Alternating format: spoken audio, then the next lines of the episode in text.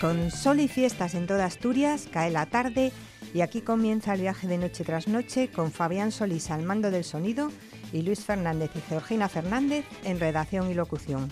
Tras el saludo, nuestro sumario.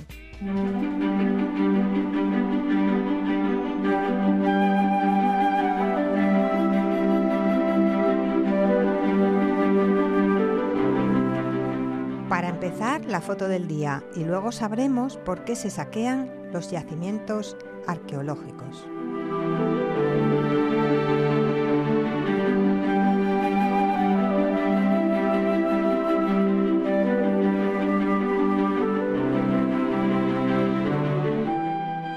Nos iremos a Australia y regresaremos para revisar la actualidad con Francisco Javier Fernández y Diego Asenjo.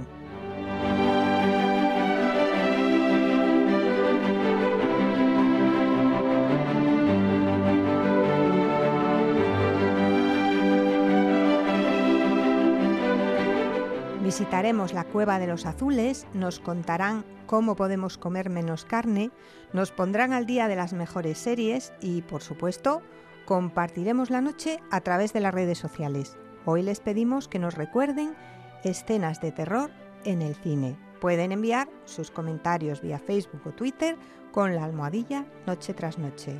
Las 9 y 32, comenzamos.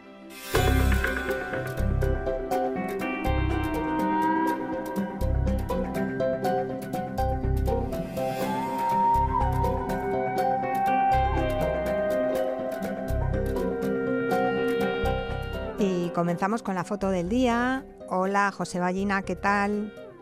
Hola, ¿qué tal? Buenas, buenas noches, eh, Georgina y oyentes de Noche tras Noche. Pues nada, allí, aquí de regreso a Oviedo ya otra vez. Aquí, a la tierrina. Sí.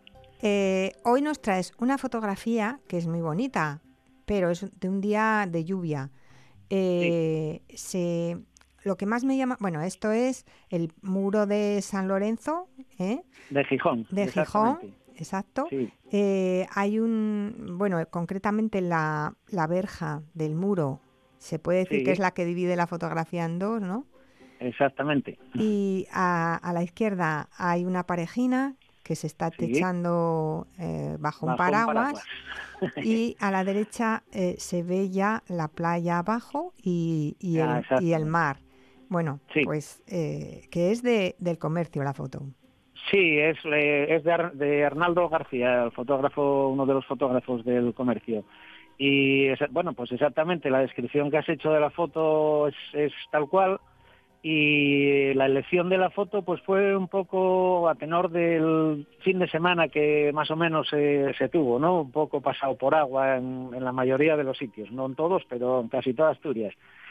Y, bueno, como bien describes, hay un, dos, dos zonas en la fotografía eh, separadas por la barandilla del muro de San Lorenzo, que hace un efecto muy guapo de fuga de líneas, y, el contraste que buscaba era precisamente lo inusual de, una foto de agosto en la que el arenal de la playa de San Lorenzo eh, se ve únicamente ocupado por una solitaria gaviota que está ahí como diciendo, madre mía, ¿qué pasa aquí? Que no hay nadie. y el muro pues está también completamente vacío, está esta pareja que, que amplifica el contraste también, ¿no? Con, con sus alpargatas, su atuendo veraniego y pantalones cortos. Paraguas. Sí, sí, sí. Entonces es un doble contraste y la foto la, la, traía hoy como foto del día pues un poco para hablar de la fotografía en días de lluvia, porque me acuerdo cuando yo empezaba a hacer fotos la indicación que te daban siempre era que te pusieras de espaldas al sol y que hicieras la foto hacia adelante, ¿no? Con lo cual, bueno, pues eh, hoy sabemos todos que son unas fotos completamente planas y que no, no dan ningún efecto ni ninguna ninguna cosa particular. Y es más, cuando llueve, eh, la gente, pues muchísima gente deja su cámara en casa porque, va, es que lloviendo, pues no, lloviendo se pueden hacer fotos espléndidas y magníficas. Sí, en la foto a mí me gusta ese brillo que hay eh, en el suelo del El, efecto mojado, ¿no? Sí, sí, sí, sí, es uno de, de, los, de los efectos guapos de las fotos en días de lluvia y es un efecto en el cine muy buscado también porque todos, todos vemos, eh, recordamos escenas de películas, sobre todo nocturnas, en la que las luces de los edificios, de los coches brillan en, la, en las calzadas, ¿no? en las carreteras y demás y, que eh, eh, antes de rodar la escena se riega con una manguera buscando precisamente ese reflejo de, las luces y en este caso de la fotografía digamos que el suelo cobra protagonismo porque en él puedes eh, jugar con esos reflejos del, suelo mojado, puedes buscar charcos en los cuales compones una zona, un reflejo guapo, eh, que da, da acrecienta la creatividad del fotógrafo en, la lluvia. Lo que sí hay que tener mucho cuidado con el equipo, claro. Cuando te pones a hacer fotos en, días lluviosos, pues tienes que proteger el equipo o bien con una de esas bolsas que hay ya que vienen adaptadas a, la cámara que, que cada uno tenga porque las cámaras modernas electrónicas eh, son, son bastante estancas, pero en cuanto te cogen un poco de humedad, eh, dicen hasta aquí llegué Se y te puede estropear, sin hacer fotos. Claro. claro, claro. Hay que tener mucho cuidado en ese aspecto. Hay que tener, eh, si cambias de objetivo, lo, lo, ideal sería llevarte un zoom según las fotos que quieras hacer para no tener que andar cambiando el objetivo. Y si lo cambias nunca poner cuando quitas el objetivo del cuerpo de la cámara poner el, la cámara mirando hacia arriba porque si te entran gotas cuando no tienes puesto el objetivo entonces sí que puedes armar una, una avería complicada. Pues eso hay que tener siempre mucho cuidado. Sí. y, luego pues bueno sí dime. No no dime tú, no eh, la, lluvia pues te da opción a, a practicar muchas de las cosas de las que venimos hablando hasta ahora no porque con vamos en, cuanto a creatividad pues puedes aprovechar esos reflejos en los suelos mojados puedes aprovechar los charcos como ya dije eh, se pueden hacer fotos detrás de los cristales cuando cuando el viento te azota las, las gotas de agua contra los cristales siempre hay unas fotos muy guapas con con el, con el cristal enfocado y las gotas y el fondo desenfocado. Sí, Puedes jugar con, con la velocidad de obturación y, y bien eh, congelar eh, o bien los gorgoritos que hacen las fotos, perdón, las gotas cuando caen en el suelo, congelar eso, o congelar cuando alguien pisa un charco, un coche pasa por una zona inundada. Ah, claro, claro. O puedes, puedes hacer lo contrario, que es hacer el efecto seda, que es con una velocidad de obturación muy baja, pues aprovechar esos, esas corrientes de agua que se forman en las calles, o si estás en el campo, los ríos que bajan con un poco más de caudal, y hacer el efecto seda, que queda también muy guapo, muy, muy, muy fotogénico. Muy bien. Y, y, y, tenías que, que, darnos unas instrucciones para hacer fotos en los fuegos artificiales de hoy, ¿no? Sí, bueno, eh, son mañana los De mañana, vamos, sí, de mañana. En la noche del 14, sí. de eh, mañana. Sí, lo que, que sí quería comentarte era más que darlas hoy era comentar que mañana eh, la foto del día pues será una foto del año pasado pero sí quería aprovechar como el comentario que lo hacemos es a las nueve y media y los fuegos son un poquito después que la gente pues ya estará preparando sus equipos y si no está en el sitio ya buscando el emplazamiento para hacer buenas fotos pues sí iba a dar unos consejos de cómo eh, a sacar buenas fotos en, el, en los fuegos artificiales. Entonces era un poco de preaviso para la ah, gente que, mañana pues eh, se puede estar al tanto escuchándonos y así lo tienen más fresco. Pues sí, muy bien. Mm, enlazando con hoy, sí quería decirte que, que el mismo tema para los fuegos artificiales se podría aplicar en, en, los días de lluvia cuando hay tormentas para hacer fotos de rayos también. Ah, claro. Que es una de las posibilidades que ofrece el hacer fotos en días de lluvia y, y se, sería un proceso similar. Entonces mañana, pues que estén atentos nuestros oyentes porque así casi tienen la cámara en la mano ya y pueden ir mirando un poquito lo que lo que hablemos sobre las fotos de fuegos artificiales. Pues nada, Esperemos seguro. Acompañe el tiempo mañana y disfruten ahí en Gijón de un espectáculo como, como años anteriores, ¿no? Luego pues habrá más fuegos artificiales en Oviedo y en otras localidades que, que siempre es aprovechable. Pues nada, mañana nos escuchan con la cámara preparada y todo, ¿vale? Perfectamente. Muy bien, Valle, muchas gracias. Nada, gracias a vosotros, buenas noches para todos y pues mañana, lo dicho, hablaremos de cómo fotografiar los fuegos artificiales. Muy bien, un abrazo. Venga, hasta mañana, buenas noches. Hasta luego. Y bueno, pues eh, de las fotos vamos a hablar al tema eh, del tema de los yacimientos arqueológicos porque mm, eh, tenemos la preocupación de que puede haber saqueos en los yacimientos. Eh, Esperanza Martín, eh, ¿qué tal? Muy buenas noches. Bien, aquí. Aquí que no es Asturias, no estás aquí en Asturias. No, estamos excavando un ópidum en la zona de la meseta castellana, en la, bueno, en el punto de intersección entre Burgos y Palencia que bueno el nombre antiguo de, la ya de la edad del hierro era de Sóbriga y bueno estamos excavando aquí estos días ah, eh, bueno que me he enterado de que en la excavación de llanera o sea cuando antes de que empezarais eh, y cuando había ya noticia de que iba a comenzar esa excavación meses antes pues hubo una especie de espolio no Uy, sin lo de especie. Mira, estamos acostumbrados, la mayoría de los arqueólogos, a que de una manera regular, cuando nosotros llegamos, porque, bueno, evidentemente hay que cumplir toda una serie de normativa legal, pides el permiso, te acercas, explicas tu metodología, protocolo de actuación y demás,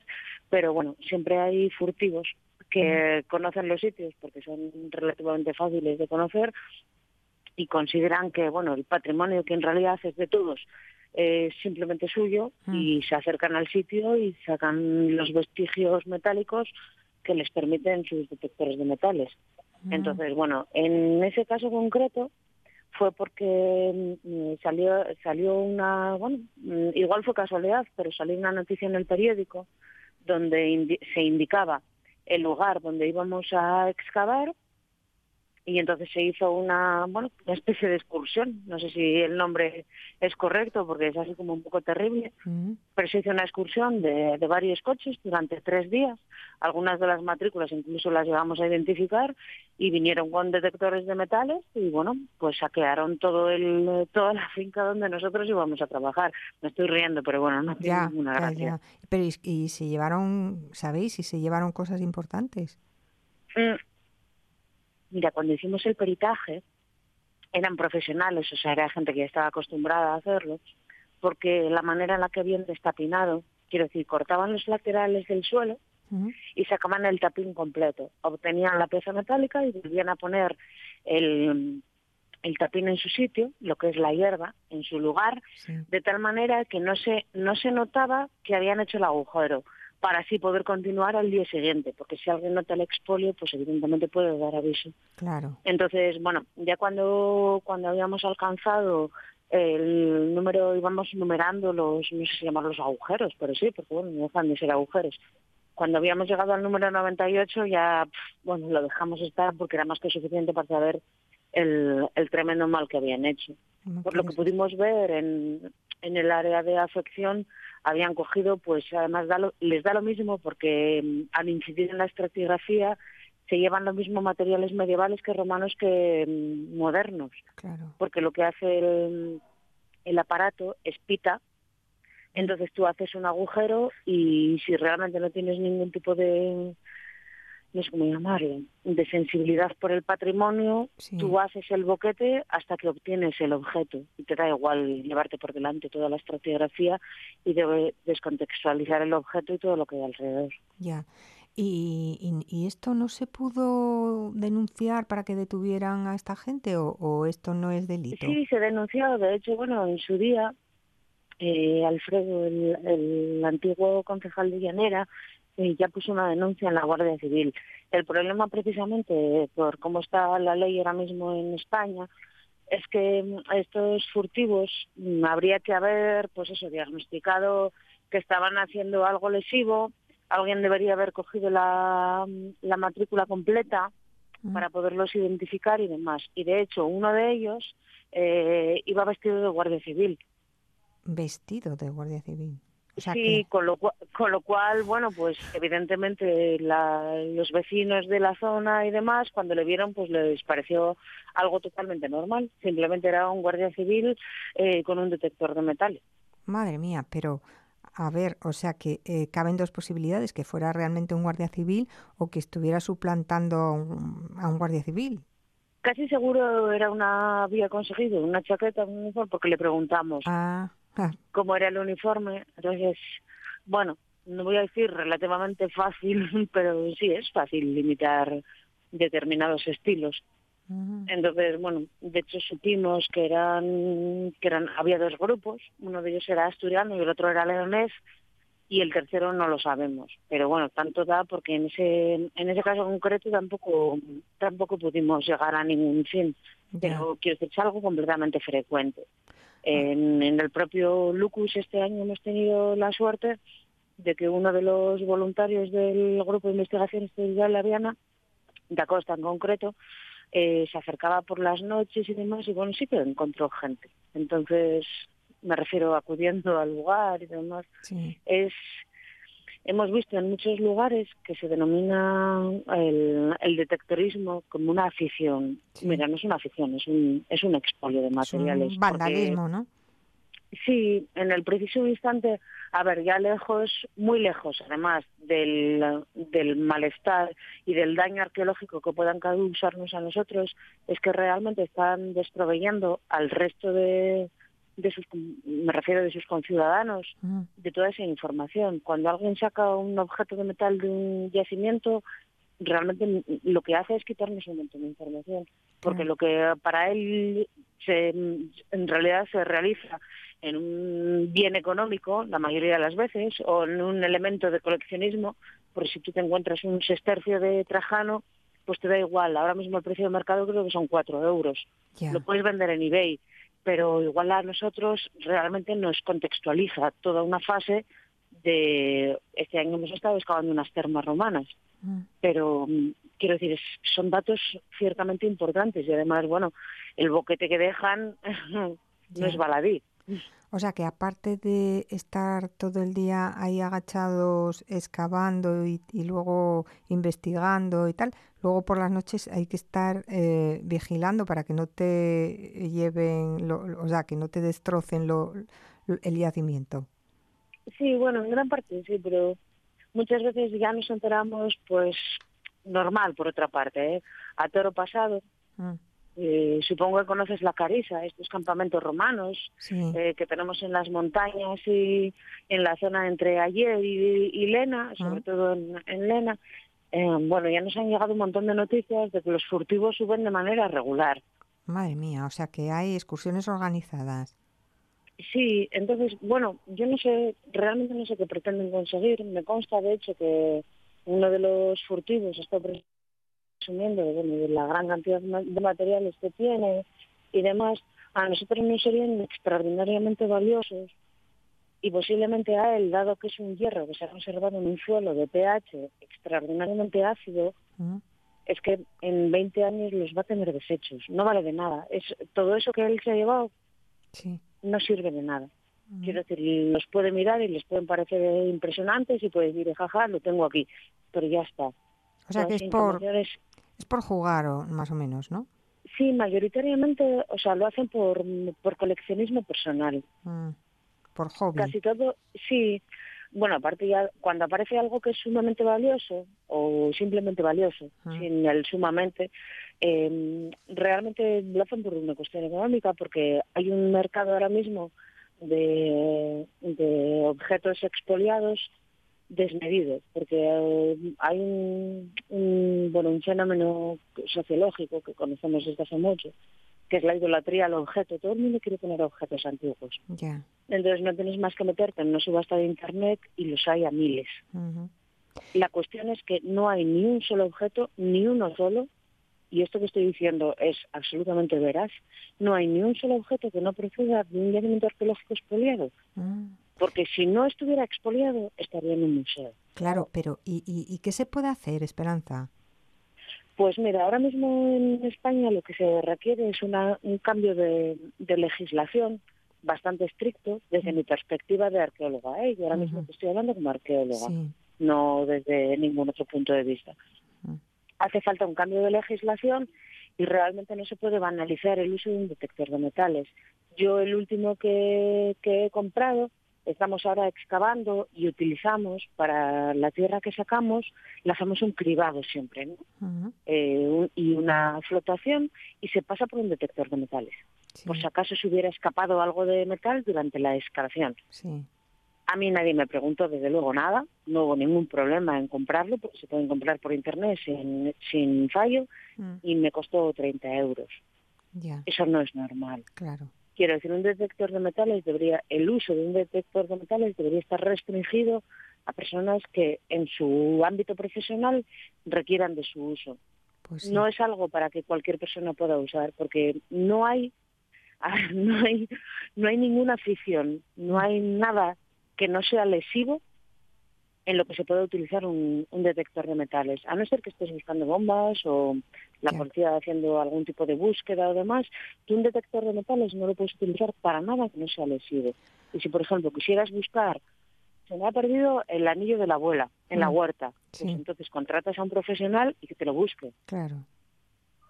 En debería, debería, realmente debería prohibirse de manera terminante el, el uso de detectores porque caen en manos realmente nocivas que además es una pérdida para el patrimonio brutal.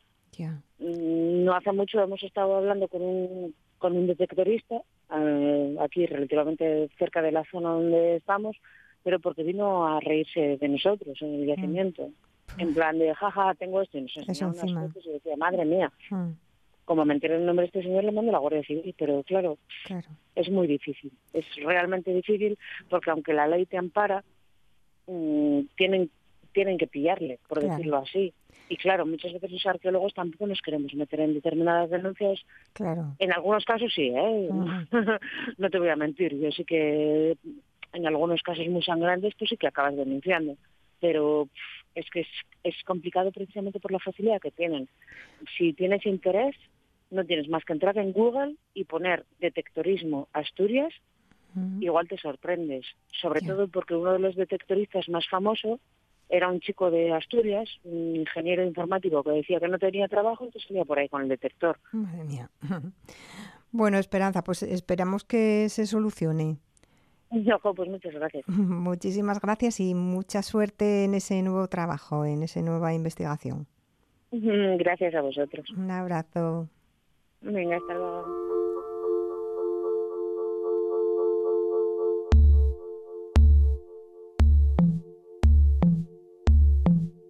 Esto es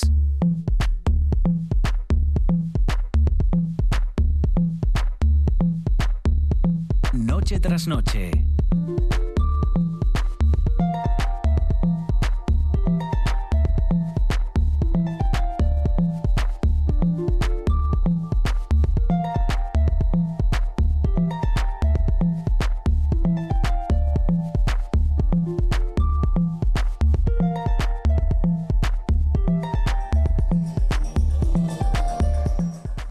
Conectamos con Australia. Y ahí está Ignacio Loy. ¿Qué tal, Ignacio? Bien, buenas noches. Eh, ¿qué- ¿Qué tal? ¿Cómo está el tiempo por ahí?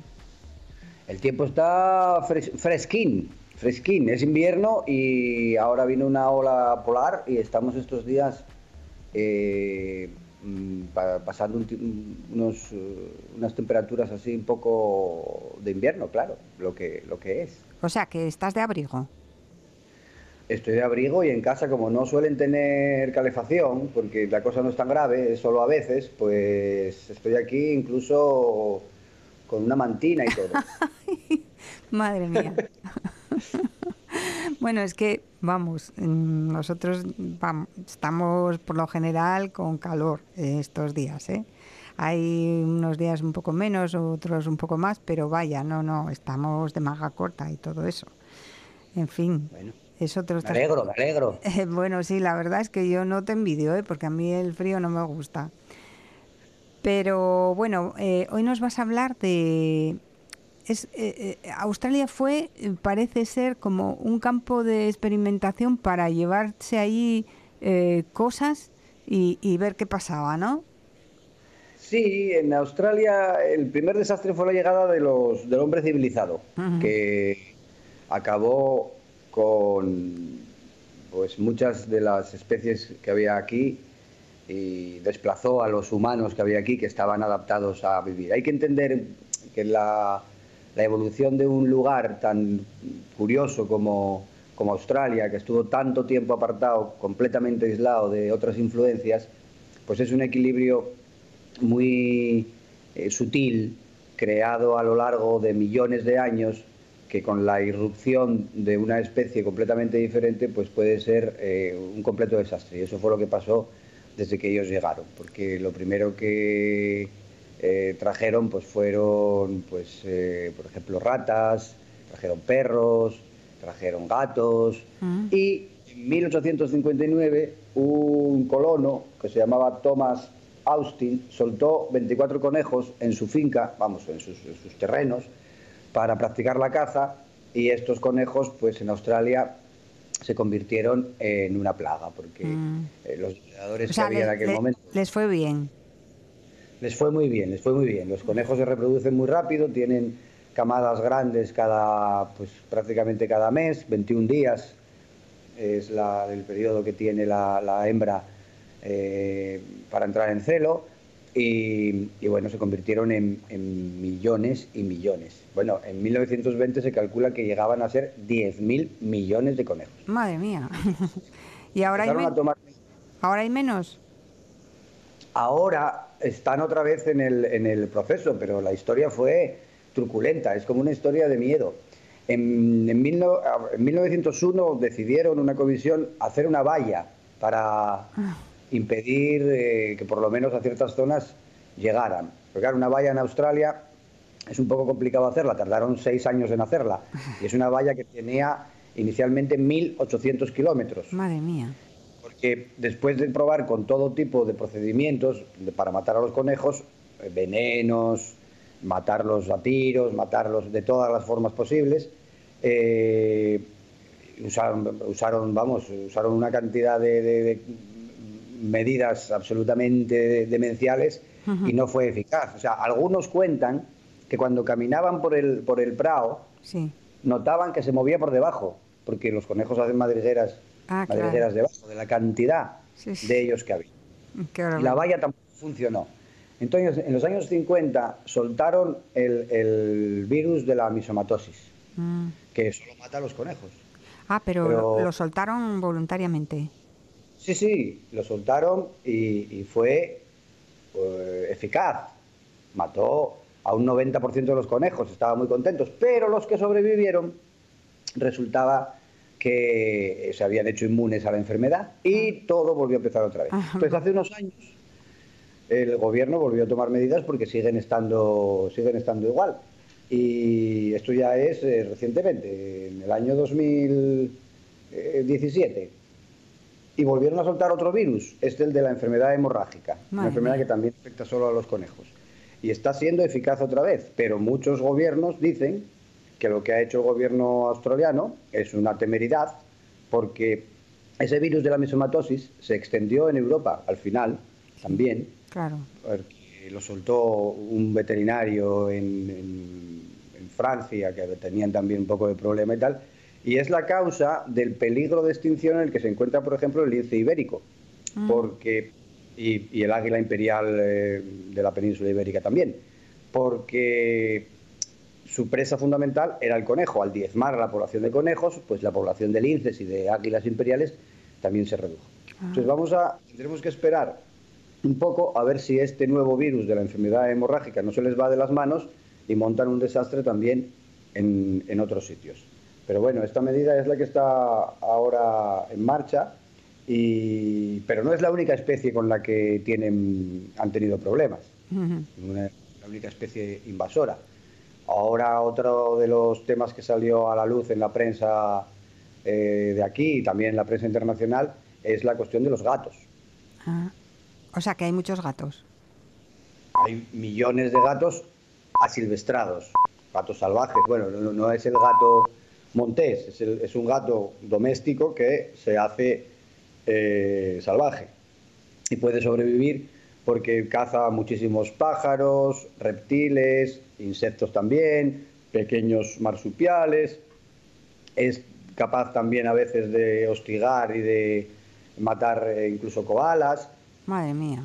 y, y está generando un gravísimo problema y entonces han decidido cargarse a dos millones en- a dos millones de, de gatos entre vamos en- en- para el año 2020 pretenden que esté solucionado 2021 esperan que esté solucionado totalmente el problema. y tienen permiso todos los cazadores para matar gatos mm, de todas las formas que quieran y están introduciendo también eh, sistemas de trampas y bueno, una serie de medidas coordinadas para intentar acabar también con, los gatos. O sea, eh, en este caso no piensan en un virus. Parece ser que no. Menos mal. Menos mal, sí. Eh, los gatos entonces lo, van a acabar con ellos. ¿Y hay algún otro desastre de este tipo? Muchísimos son innumerables. La introducción de, de, los perros modernos, cuando, vamos, los perros de, domésticos, cuando llegaron los ingleses, se mezclaron con los dingos. Y hay algunos estudios que demuestran que no quedan apenas dingos eh, puros, por así decir, que la mayoría de ellos están. obviamente mezclados con perros con perros domésticos. Hay una zona muy remota al norte que donde se encontraron algunos ejemplares y los estudios genéticos dicen que son el grupo más, autóctono. Más puro, ¿no? Sí, más puro, pero bueno, están también con ese problema de la, digamos, de, la eh, hibridación de el dingo con los perros, que eso por otra parte normal, porque también sabemos por los estudios que hay ahora de la población de lobos, por ejemplo en Asturias, en León, Zamora, vamos, en la zona de la cornisa, cantábrica donde hay más lobos, que también hay mucha más hibridación de la que se pensaba con perros. Es lógico porque, porque los perros andan por, andan por ahí, por todos los sitios, y, los lobos también, y, se la, gente, pues, la gente se acaba queriendo y... claro. Y se junta. Esto es un problema. Claro, y después está eh, muchísimas otras especies. Yo he estado buscando información, he encontrado una, una página web que se llama precisamente Feral Scan, pues de acceso público, puede entrar cualquiera de los radioyentes, y allí la gente de las zonas rurales pues tiene un sistema, una página web que explica para cada uno de los animales introducidos que son problemáticos para que entre todos pues la gente dé información de dónde los vio para poder tomar medidas, eh, coordinar las acciones con las autoridades también para, para controlar estos animales. Los animales que son problemáticos ahora pues eh, entre otros están los cerdos, que se salvajaron también y encontraron... Como aquí, ¿no? El cerdo vietnamita. Sí, pero este es el cerdo, digamos, doméstico normal y se hizo salvaje y se calcula que hay como 25 millones de cerdos, o sea, tantos como australianos. Pero eh, eh, eso es también que si los mm, cazan y, sirve de, para, transformarlo en comida, ¿no? Sí, sí, sí, pero lo que pasa es que eh, es muy difícil porque el territorio es enorme. Hay que recordar las dimensiones siempre porque eh, te mando como referencia a España, que tiene medio millón de kilómetros cuadrados, Australia tiene 7 millones de kilómetros cuadrados. Claro, claro. En España vivimos 45 millones de personas y en Australia 23. O sea que hay que imaginarse lo que es un territorio, sobre todo el centro, absolutamente eh, vacío prácticamente de, gente. Mm. Y otros animales que introdujeron, en este caso era para intentar explorar precisamente el centro de Australia, que es muy, era muy difícil eh, en los eh, principios del siglo XX, pues todavía no se había explorado todo el centro del continente, introdujeron dromedarios y camellos. Y estos animales se volvieron también salvajes y, pudieron sobrevivir allí y también pues afectan a la fauna, comen hierbas que, no que, comen otros animales autóctonos y por tanto ponen en peligro la supervivencia de otros animales autóctonos. Eh, tienen también bastantes problemas con las eh, ratas, pero bueno, no más que en cualquier otra gran ciudad del mundo. Y tienen problemas con algunas aves. Por ejemplo, hay una especie de estornino hindú, le llaman el miná, que es muy común, lo vemos a todas horas, que mm, está creando también bastantes problemas, porque hace lo mismo, tiene el mismo comportamiento que el estornino. de juntarse, como sucede en algunas zonas de, también de Asturias, ¿no? Sí, en grandes bandadas. Eh, bueno, pues tienen un problema con esta especie también y están intentando tomar medidas para, para controlarlo. Tienen problemas con una especie de sapo gigante, eh, que, que ese sí es autóctono, pero se ha convertido en plaga debido a diversos factores. Y tiene mm, eh, sueltos por el, eh, vamos, sueltos, también asilvestrados, cabras y la carpa europea, algunas especies. Hay de todo, ¿eh? ¿Qué? hay de todo, digo.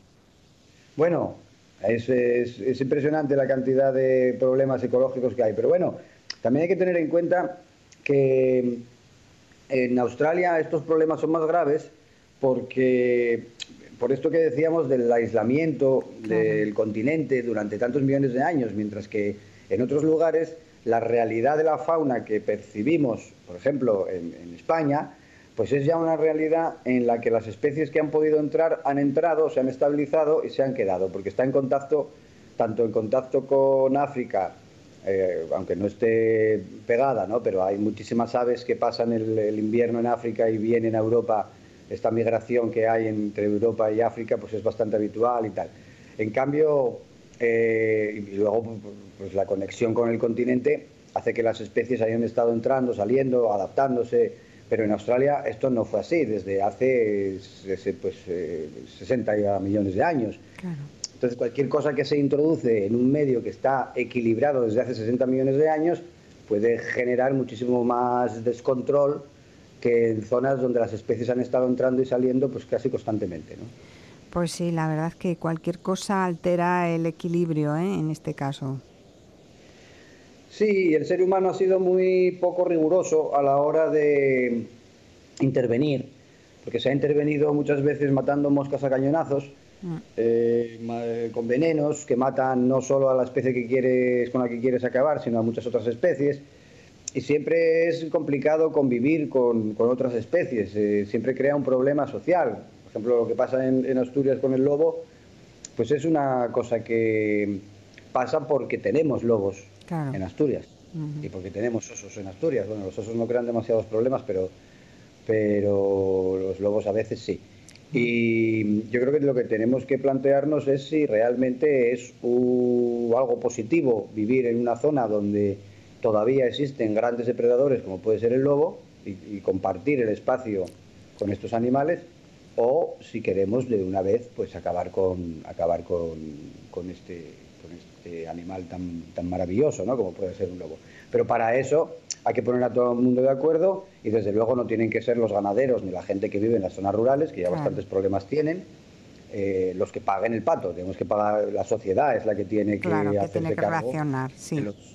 claro, de los, de los daños que puedan causar, pero para mí me parece que es un lujo, especialmente en Asturias, porque esto no lo compartimos nada más que con una pequeña zona de León, el tener lobos y osos conviviendo en nuestro espacio. Eso quiere decir que nuestro espacio todavía conserva pues eh, gran parte de sus eh, capacidades naturales históricas ¿no? o, evolutivas. y, y, yo creo que merece la pena hacer esfuerzos para, pues para poder convivir con todos esos animales sin eh, hacer actuaciones que puedan ponerlos en peligro de ninguna manera. Muy bien, pues mm, Ignacio, mm, aprovecha ahí la estancia que nos tienes que contar muchas cosas más, ¿vale? Muy bien. Muchísimas gracias. A vosotros un abrazo. Un abrazo.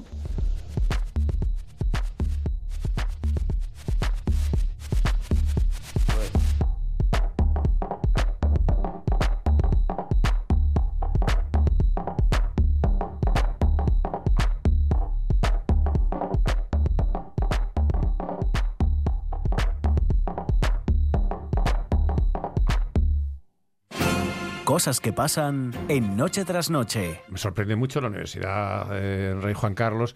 Está creada ayer por la mañana, en plena era tecnológica.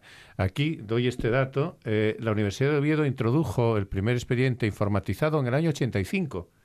Eh, digo la funcionaria, que era Esther Sánchez Ordiales, que introdujo un expediente de la Facultad de Económicas. Estaba de testigo porque era secretario general en aquel momento. Y está todo. Es decir, un trabajo fin de grado, fin de máster, tal, se puede saber todo. El tribunal, el acta, el trabajo, eh, la designación, la publicidad, el informe del tutor. Se sabe todo, absolutamente.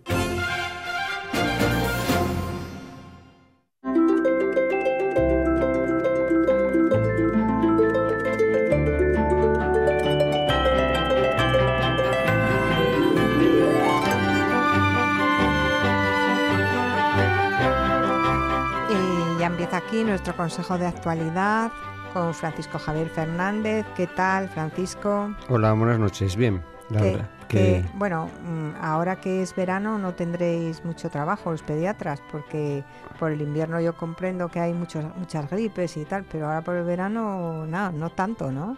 Eh, bastante menos, sobre todo de procesos respiratorios, gripes, neumonías, bronquitis, otitis y todo lo acabado en itis.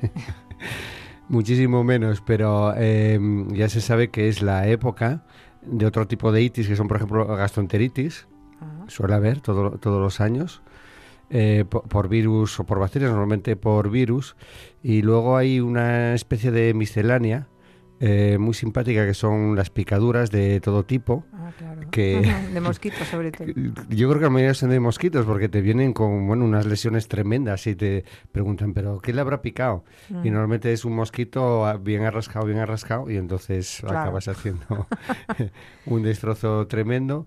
Y luego, bueno, las otitis externas estas de la playa que se mete la arena Ah, y, bueno, cosas de ese tipo. Así que, Bueno, pero, pero- mejor que por el, que por, que por el invierno. Lo peor es el invierno, la, la época de la epidemia de gripe, que no dura mucho, suele ser un mes de epidemia de, intensa, pero suele ser un mes malo. Así que ahora mucho mejor. Bueno, lo cual confirma mi teoría de que siempre es mejor el invierno, eh, el, el verano que el invierno, el calor que el frío. No, no sé, porque yo iba a comentar que yo eh, hoy, eh, afortunadamente, mm, estoy ya recuperado una fonía que estuve arrastrando todo el fin de semana. De, de manera que ayer mm, no sabía si iba a venir hoy porque todavía estaba eh, que no hablaba eh, del todo bien o no se me entendía casi. ah, pues no se te nota nada. y, y es por, por eh, esos días que hubo calor Sí. y a mí no me gusta nada el calor. Y entonces eh, abuso un poco de ese aire acondicionado en el coche, el aire acondicionado Ah, a tope claro. y beber cosas frías, todas esas cosas que se sabe que no se deben hacer. Y estuve el, el fin de semana un poco que, que nada, castigado casi a no, a no hablar. Y bueno, ayer estaba medio medio y hoy ya parece que estoy bien, o sea que bueno, debí ser buen, buen paciente.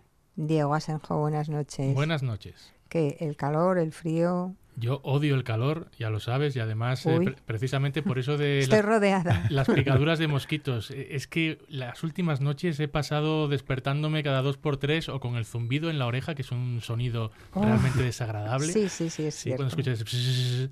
Pero además eh, te despierta. Sí, porque Eh, te parece que te va a atacar. Claro, hombre, claro que no lo parece, te ataca de Te manera anuncia. inmisericordia, sí, sí, Sí. Entonces me despierto con picaduras por todos los brazos y, y como soy una persona que odia a los bichos, eh, luego no me puedo dormir hasta que lo encuentro y, y me vengo.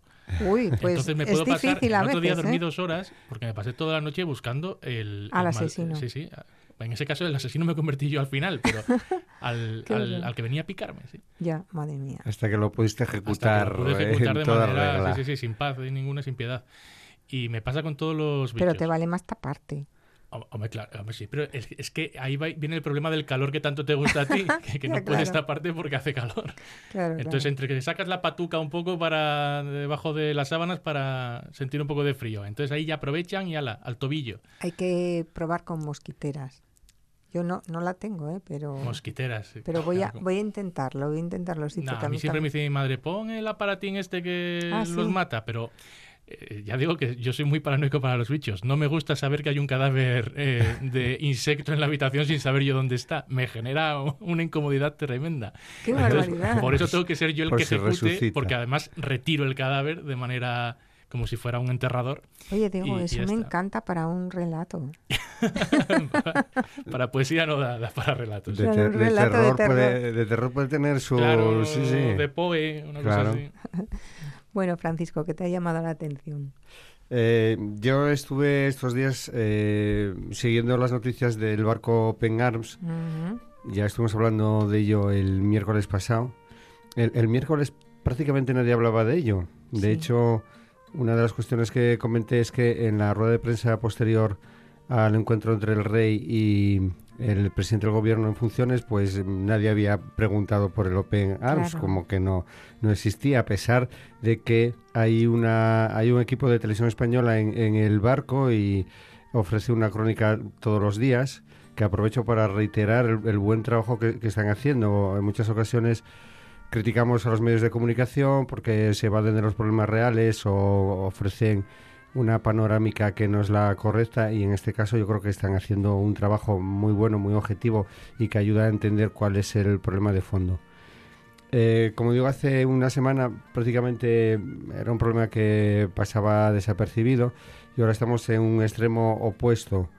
Eh, en primer lugar, hablar de cuál es la, situación. La situación es que ya no son 121, sino que son 151 porque hubo un rescate nuevo. y, y, que la situación está siendo ya prácticamente insostenible. Eh, por el hacinamiento, por la falta de, recursos y por las tensiones que están eh, que están surgiendo en, eh, dentro de, las personas que están allí. Como se sabe, el último rescate fue de un grupo de, de migrantes o refugiados o solicitantes de asilo que procedían em, también del norte de África, pero que había sido Malta quien había pedido el auxilio del barco para que fueran eh, rescatados. Y entonces Malta, en este caso, sí que accedía a que ese grupo fuese a su vez transferido a, la isla. Eh, y eso generó eh, tensiones entre los que ya llevaban allí pues todos estos días. Y también se sabe que ayer o antes de ayer el gobierno italiano accedió se embarcaron una serie de personas que estaban enfermas, eh, dos mujeres em, eh, y que creo que tenían neumonía o algo así, y un enfermo de tuberculosis. A mí me llamó mucho la atención lo del enfermo de tuberculosis porque, eh, como se sabe, en una situación de hacinamiento continuada, la tuberculosis es una enfermedad que se propaga fácilmente. Entonces yo no sé por qué el gobierno italiano no, no accedió a que desembarcase antes con el mm, eh, peligro que había de, contagio. Porque les da igual. Entonces, claro, el, problema es ese, ¿no? Eh, entre todo esto, pues eh, Salvini logra que se apruebe en el Senado italiano la ley esa que le da plenos poderes para mm, ordenar que no desembarque nadie en las costas sin su consentimiento, que se va a imponer una multa de un millón de euros a, a quien lo haga y una serie de cuestiones que está claro que tienen un fin claramente electoral. Eh, también, pues hace este fin de semana prácticamente es cuando él anunció que iba a someter a una moción de censura al propio gobierno, bueno, al presidente del gobierno, al primer ministro en este caso, del gobierno que él mismo forma eh, parte. Y hemos visto estas simpáticas, entre comillas, imágenes eh, de Salvini en la playa haciéndose selfies con la gente al día siguiente de haber criticado al resto de los políticos porque decía que estaban de vacaciones mientras él estaba trabajando. Son unas cosas mm, extrañas ¿no? que, ocurren con este tipo de, personajes. Entonces, bueno, lo, que está claro desde el punto de vista del derecho internacional es que efectivamente eh, el, puerto en el que deberían desembarcar es en un puerto italiano, en este caso en Lampedusa, eh, porque es el puerto seguro más próximo. Lo que ocurre es que, claro, Italia se, cierra, eh, anteponen las leyes nacionales a las internacionales, lo cual es del todo ilegal. Eh, ocurre lo mismo con Malta y las últimas cuestiones que se están poniendo sobre la mesa es qué papel puede jugar España eh, claro, desde el punto de vista del derecho, España no puede, no puede hacer mucho en el sentido de que sería Italia el que debería, el país que debería acoger al barco. Eh, mm, pero eh, sí que hay una serie de cuestiones que también comentamos el otro día, por ejemplo, la de invocar el sistema de reparto europeo ante la Comisión Europea de manera que pueda mediar oficialmente en, el asunto. De hecho, hoy se publicaba en algún medio que la Comisión Europea sí que estaba haciendo contactos informales con algunos países, pero que no lo podía hacer formalmente porque ningún, ningún país lo había pedido eh, explícitamente. Y, Cuánta burocracia, ¿no? Claro, entonces son todas estas cuestiones que efectivamente, eh, desde el punto de vista del derecho, hay una serie de cuestiones que se están ahí jugando es que, ni que, estuviéramos hablando de millones de personas. Claro, entonces... son cuatro. Que esa, es la exhortación última que decía el, capitán del barco, que decía, ¿qué ocurriría si en lugar de ser esas personas que huyen de la pobreza, de la miseria y de las torturas de los centros de detención de Libia fuese un crucero? pues seguramente ya les hubiesen abierto eh, los puertos de, Italia. Eh, en cualquier caso, eh, ya se están dando algunos pasos. Hoy por la tarde se publicaba que ya se accedió también a, desembarcar en Italia a los dos niños pequeños de los que hablábamos, que, bueno, pues también están con una condición de salud un poco precaria. Y, yo tengo eh, la esperanza de que eh, al final dentro de la Comisión Europea pues hay algún algún paso que se pueda que se pueda dar. Eh, de todas formas, a mí hay algunas cosas que me llaman la atención muy negativamente. La primera, como decía, la actitud del gobierno italiano de que antepone esa legislación nacional sobre la internacional cuando sabe que no se puede hacer el, derecho eh, del mar, la Convención del Mar, obliga a acoger en los, en los puertos seguros a las personas eh, que, que han naufragado, que necesitan ayuda. Eh, que no hay ningún gobierno que, a su vez, denuncia al gobierno de Italia ante el tribunal de, correspondiente al derecho del, del mar, de, de, la Convención del Mar, por esta actitud de Italia. Es que, es que se puede hacer. Y, bueno, en el caso del, gobierno español, eh, pues yo creo que se puede hacer algo más. Es, cierto cuando dice el gobierno que España está cumpliendo la ley, de hecho lo hace, se están rescatando eh, pateras en, el Mediterráneo eh, a, España prácticamente todos los días, que no pueden acceder legalmente a la petición del, del capitán del, barco de acoger eh, mediante petición de asilo a los 31 menores, porque el, procedimiento internacional no está así eh, contemplado, pero creo que sí que se puede invocar ese eh, mecanismo de, reparto y hacer un hacer bueno pues buscar una solución a nivel de, de la Unión Europea. Pero claro, eh, siguen los problemas de fondo que comentábamos el, otro día. Es decir, pues esto se solucionará de alguna manera, eh, pero va a seguir eh, viniendo personas de África huyendo, como digo, a la miseria de, la persecución. los barcos, el Operans o el Sea-Watch o el Ocean Viking o el que sea, van a seguir rescatando a gente porque mm, alguien lo, tiene lo tiene que hacer. Si, si, no lo hace la Unión Europea pues lo tiene que hacer las las ONGs y luego ya para terminar algo que me está eh, eh, resultando francamente desagradable eh, es además de que priman todos esos intereses políticos y toda la especulación legal frente a la vida de las personas que ya están al límite eh, pues eh, ahora eh, pues asistimos una vez más a, la desinformación, a la grandilocuencia, a todas estas cuestiones de las redes sociales que a veces están de más. Lo digo porque a raíz de la visita de Richard Gere este, este fin de semana, pues bueno, pues ya algunos, por ejemplo aquí vos en España, pues ya se ha apresurado a eh, a denunciarlo, lo mismo con un tuit o un, vídeo que publicó eh, Javier Bardem, la petición del alcalde de, Cádiz. Entonces ya, se está empezando a hacer un poco de, espectáculo de, eh, pues eso, de chismorreo, de enfrentamiento, con una cuestión que es, que es muy seria. la cuestión de Richard Gere, a mí no es que me guste especialmente pero eh, yo tengo que recordar que eh, a veces son eh, actuaciones de de este tipo necesarias para poner un problema muy serio en la agenda internacional. de ah, hecho, hasta la visita de Richard Gere, prácticamente en la prensa internacional, no, había, no, había, no había salido nada. Entonces, claro, sale Richard Gere, entonces sí, parece una cuestión eh, anecdótica, incluso un poco folclórica, por así decirlo. Richard Gere allí que, que llega y enseña la foto de su hijo en el móvil y no sé qué historia.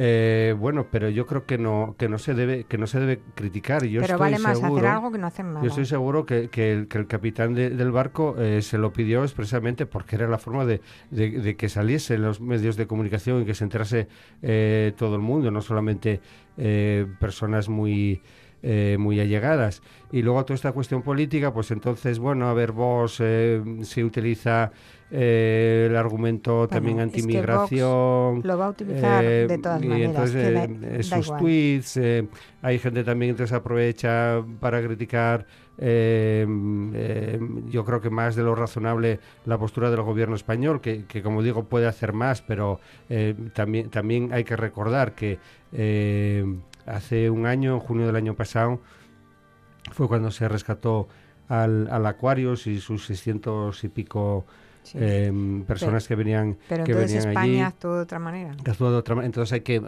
creo que hay que recordar que ese, que ese es el camino que se puede hacer más pero es decir no empezar a, a armar barullo y, e, intentar sacar rédito político con todo esto. Entonces, entonces me como digo me desagrada eh, profundamente porque eh, me da la impresión de que no de que a veces falta falta humanidad por parte de, de personas que tienen eh, repercusión pública porque bueno una cosa es lo que se pueda eh, hablar en, en, la barra de un bar tomando un café y personas que, que, que, saben que lo que dice públicamente va a tener una repercusión, yo creo que deberían medir lo que están lo que están diciendo y que el mensaje debería ser hay que eh, solucionar esta crisis humanitaria de la mejor forma posible.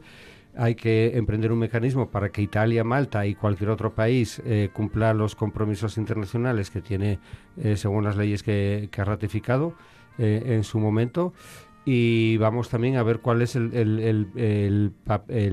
problema de, fondo. Ya lo hemos alguna vez comentado. Por, por muchos muros que se pongan, eh, por mucho dinero que se dé a las patrulleras libias para que no dejen salir a la gente de Libia, eh, mientras eh, ocurra la miseria, la pobreza, la persecución política. hoy leía que los padres de, los niños que van a desembarcar son precisamente de Eritrea y Etiopía, entonces cualquiera que busque Eritrea y Etiopía y que mire cuál es la situación política que hay allí. Mientras ocurra todo eso, van a salir saliendo, eh, va a seguir saliendo gente. Y, y, ya para terminar, a mí se me hiela la, eh, la sangre cada vez que recuerdo la cifra esa de al menos 35.000 personas muertas en, en ese Mediterráneo, eh, que en una orilla está pasando esto y en la otra orilla pues estamos de, de vacaciones. Entonces es un mundo un poco extraño el que nos toca vivir. Eh, Diego, ¿qué te ha llamado la atención?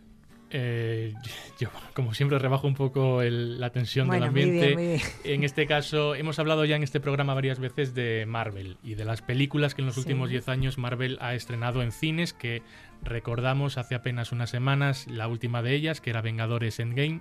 Eh, resultó que había sido la película más taquillera de la historia. Sin embargo, no hay que olvidar que Marvel en realidad es una editora de cómics Sí, que se dedica sí. a sacar eh, tebeos. Eh, aunque nos hemos acostumbrado mucho a las películas, sigue haciendo cómics y ha anunciado que el mes que viene, en septiembre, uno de los grandes superhéroes, de los más queridos en Estados Unidos y en todo el mundo, va a morir. Eh, este, sí, sí, esto de vez en cuando ocurre. En este caso se trata de Spider-Man, el, el gran hombre araña. Pero bueno. En septiembre va a morir, pero ya sabemos los eh, lectores de cómics que las muertes en realidad allí duran lo que duran. Claro, pero luego reviven. Siempre se encuentra una manera. O hay magia, o la ciencia pues Sí, no es tan científica como debería ser para que revivan. O en el caso de Marvel eh, existen varios universos, por ejemplo, donde todos los personajes están vivos a la vez en esos universos, ¿no? De vez en cuando ocurre esto de las Pero muertes. esto es un spoiler anunciado, ¿no? Sí, eh, fíjate, es que. Pero eso también ocurría en caso de las series de televisión, cuando comprabas Telindis, eh, Telindiscreta, era Sí, eh, sí, esa sí. revista, siempre te decía: la semana que viene muere JR en, sí, en sí, Dallas. sí, ¿no? es cierto, sí. Y- pero era otra época. Era otra época, claro. Ahora, No, no se había inventado aquí en España la palabra spoiler. Claro, eh, ahora nos ofendemos mucho con estas cosas. Pero en este caso eh, es una estrategia también de marketing. Eh, el saber que un personaje va a morir, eso Sí. genera que haya un aumento en las ventas. Sí. Eh, una de las muertes de superhéroes más eh, vendidas en cómics, que consiguió más de 2 millones de cómics, fue la de Superman. Mm. En el año 1992, Superman ya eh, resultó muerto, además durante varios meses, y se convirtió en un fenómeno social. Había las televisiones, las radios hacían seguimiento de, de lo que había ocurrido y, y esperaban con ansia la publicación del cómic y la resolución de la, de la narrativa. Porque aparte de ser un fenómeno de marketing, esto de las muertes de superhéroes también sirve para cuando la historia está un poco atascada, claro. Mm, lo, reanimas, ¿no? Claro, Y, vuelves a empezar incluso de cero en ocasiones. Haces que se olvide el superhéroe de toda su propia historia, que tenga amnesia, por ejemplo, mm. y, vuelve a empezar de cero con nuevos superpoderes o lo que sea. Y revivió Superman. Y Superman obviamente revivió, precisamente en su caso con, se convirtió como en un superhéroe eléctrico, hecho de electricidad, le cambiaron mm. los eh, poderes, se cambió el traje, todo por completo, ¿no? Otra de las muertes en cómics más eh, sonadas en su día fue la de un compañero de otro superhéroe conocidísimo que es Batman, su compañero es Robin. Mm. Eh, uno de esos Robin, que se llamaba Jason Todd, era un personaje que llevaba cinco años en los cómics y que caía bastante mal a los lectores porque era muy soberbio, muy arrogante. Eh, llegó un momento en el que la editorial, en este caso DC, hizo un experimento muy novedoso, que era abrir dos líneas de teléfono para que los lectores decidieran si el personaje moría o, no mm. moría. En este caso, ante un ataque del Joker, el enemigo de Batman de, siempre. ¿no? Eh, se recibieron 10.000 llamadas para decidir si moría o no, y por 200 más o menos se decidió que sí, que, pasaba al otro barrio ¿Ah, el, pobre Robin, y ahí quedó asesinado por el Joker que le dio una paliza que quedó el pobre desfigurado. Y otra de las eh, muertes en cómics más eh, importantes dentro de la historia del cómic tiene que ver también con Spider-Man. Y en este caso sí que fue una muerte eh, que se produjo y que el personaje no ha vuelto a aparecer, al menos en la línea temporal principal. De momento. De momento, eso desde luego. En este caso era la primera novia de Spider-Man, se llamaba Gwen Stacy, y es que incluso hubo lectores que se dieron de baja de, la suscripción de Spider-Man porque les pareció fatal aquello. Era el año 1973 y hasta entonces era imposible pensar que un personaje de cómic, aunque fuera un secundario, eh, muriera y además por culpa del propio superhéroe. Porque en este caso a la pobre Gwen Stacy la arrojan desde un puente un villano y Spider-Man tratando de salvarla lanza una de sus telarañas mientras ella está cayendo y aquí sí que la ciencia y la física eh, funcionaron, porque al agarrar la telaraña eh, a Gwen Stacy mientras ella caía, ¿qué se produjo? Pues que se rompiera el cuello del tirón al, agarrarlo con la telaraña para ah. intentar salvarla, eh, se rompió el cuello. Y, como digo, esa fue una de las muertes que marcó el final, además de una época de los cómics que se suele llamar la época de plata, precisamente por eso, por la pérdida por parte de los lectores de la inocencia de pensar que los superhéroes siempre iban a, salvar a, sus familiares o a sus amores. Ya, ya, madre mía. Bueno, eh, Marvel tuvo suerte de que Spider-Man era el hombre araña.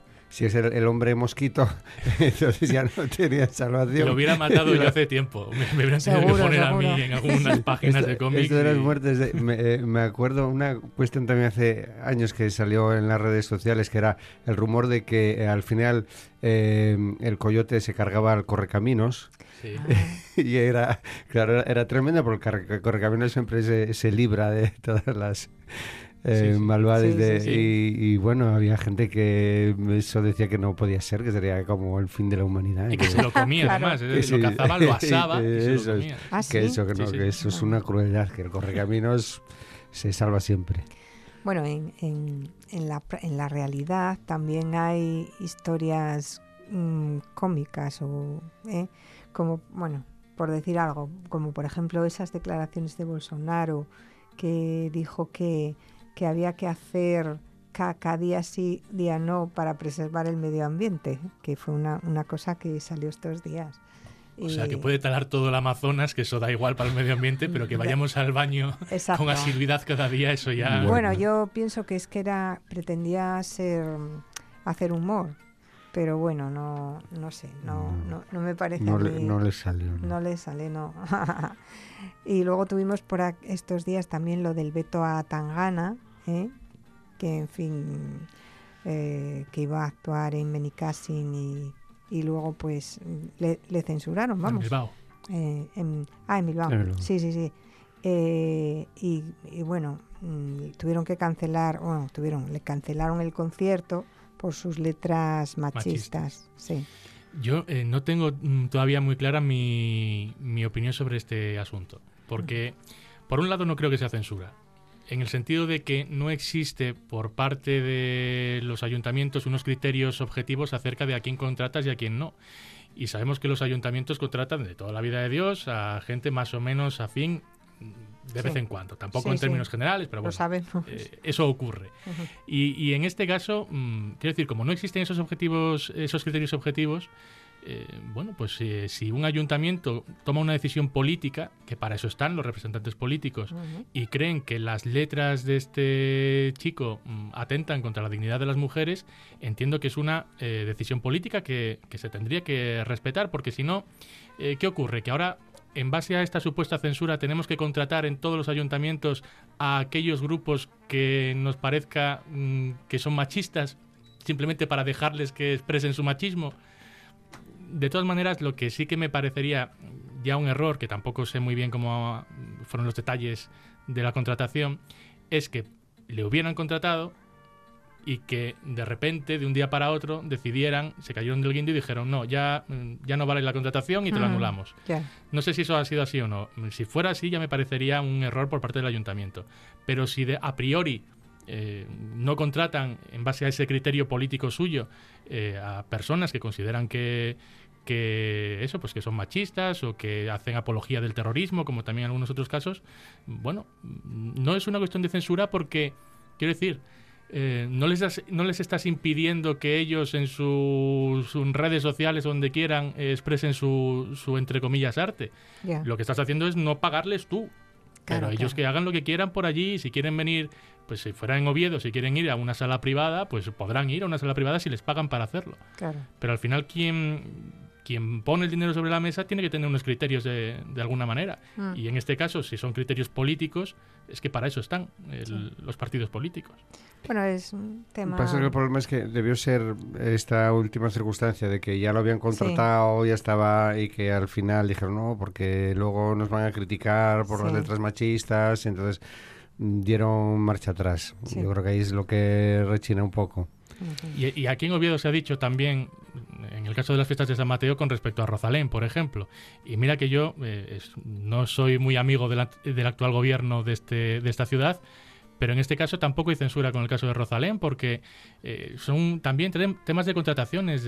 pues se hizo de manera verbal y no por escrito. Y llegó el ayuntamiento, y eso es cierto, en vez de respetar a los artistas y mantener un compromiso verbal, decidieron cambiar por completo el cartel. Pero traen, por ejemplo, a una cantante como Zahara, eh, a uno de los días eh, de fiestas, que una de sus canciones más sonadas de los último, del último año, de su último disco, es En contra de Ciudadanos y de Albert Rivera. Ah. y que va al programa. a lo mejor no lo saben. Sí lo saben. Puede que no, porque ya sabemos que a veces lo de la censura eh, siempre las metáforas no eran pilladas. Pero en este caso la propia Zahara, en el programa de Buenafuente, eh, lo dijo, dijo, oye, es que yo a Albert Rivera no le llamaría ni siquiera ser humano. Tendría que buscar otro término. Todo en, base al debate sobre la gestación subrogada. ¿eh? Que, Ciudadanos está a favor y, por ejemplo, Zahara está en contra. Mm. Y como digo, una de sus canciones es un alegato, pero brutal en contra de la persona concreta de Albert Rivera. Y mm. va a cantar en Oviedo. Y... Bueno, bueno, muy bien. A ver, bueno, eh, de, momento. Yo allí estaré saltando. Va, a, cantar de momento. Claro, igual me han escuchado ahora del Ayuntamiento de Oviedo y mañana la pobre A mí me gusta mucho cuando supe que no venía a Rosalén porque a mí me gusta.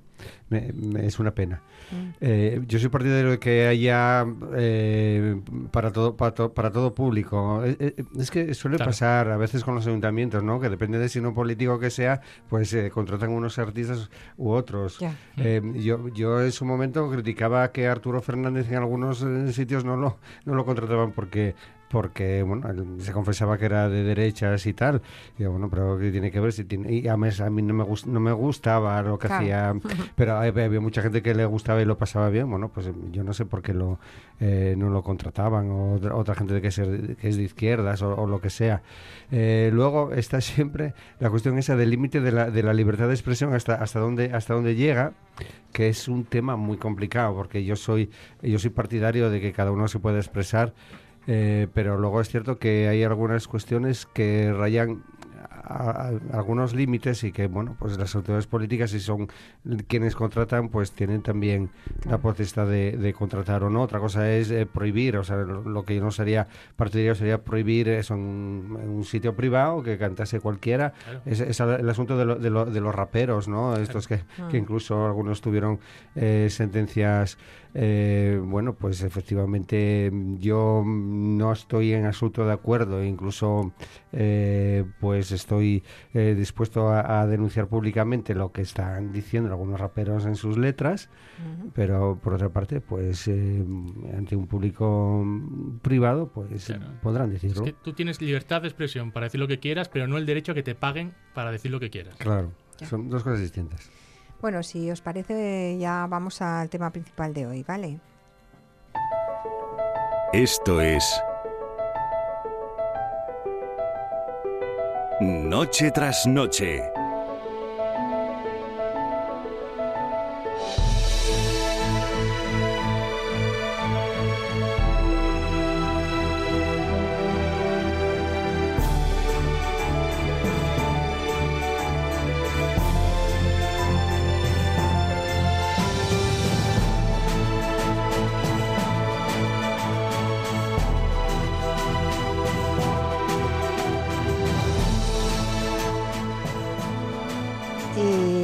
Sobre la noticia que hemos conocido hoy de que nueve mujeres acusan a Plácido Domingo de acoso sexual.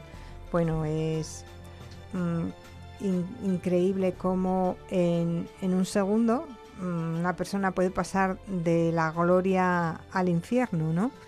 Eh, mm, podría, en algunos casos este tipo de, de acusaciones quedan un poco en la nebulosa porque parece que, o sea, se, se dice una, se, se habla de, de, acusaciones en general, pero no se va al, detalle.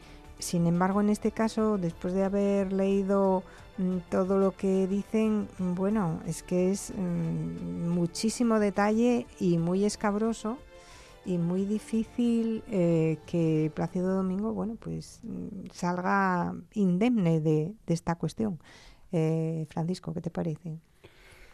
Eh, yo cuando lo leí eh, me quedé así un poco asustado, eh, sobre todo el hecho de que había muchos testigos que decían que era un secreto a voces en el mundo de, la ópera, incluso a nivel internacional.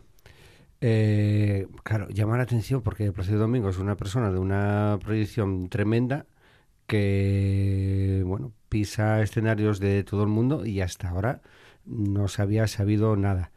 Entonces siempre con la presunción de inocencia por delante, pero es cierto que como dices, eh, lo que se publicó eh, por parte de las eh, mujeres que lo acusan es creíble en el sentido de que dan detalles, muchos detalles, que es imposible de, de inventarse, o sea, detalles que escabrosos. escabrosos. algunos, pero que bueno, demuestran que efectivamente las cosas seguramente sucedieron como, como ellas dicen y que luego eh, las circunstancias, las fechas eh, coinciden con bueno, pues la vida artística de, de Placido Domingo y de, y de las eh, cantantes y, de, y una bailarina también que es la que, que lo acusan.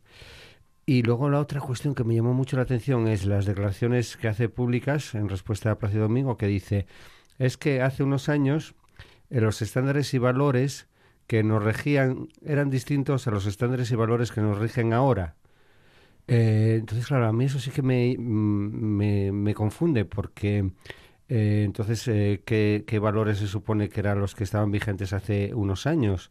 Esas mujeres lo que están relatando es eh, que, eh, en definitiva, en resumen, que se prevalía de su, situación de superioridad, porque ella era una persona con mucho poder en el ámbito de la, de la ópera, incluso creo que en algún episodio ya era eh, director de la, de la ópera de...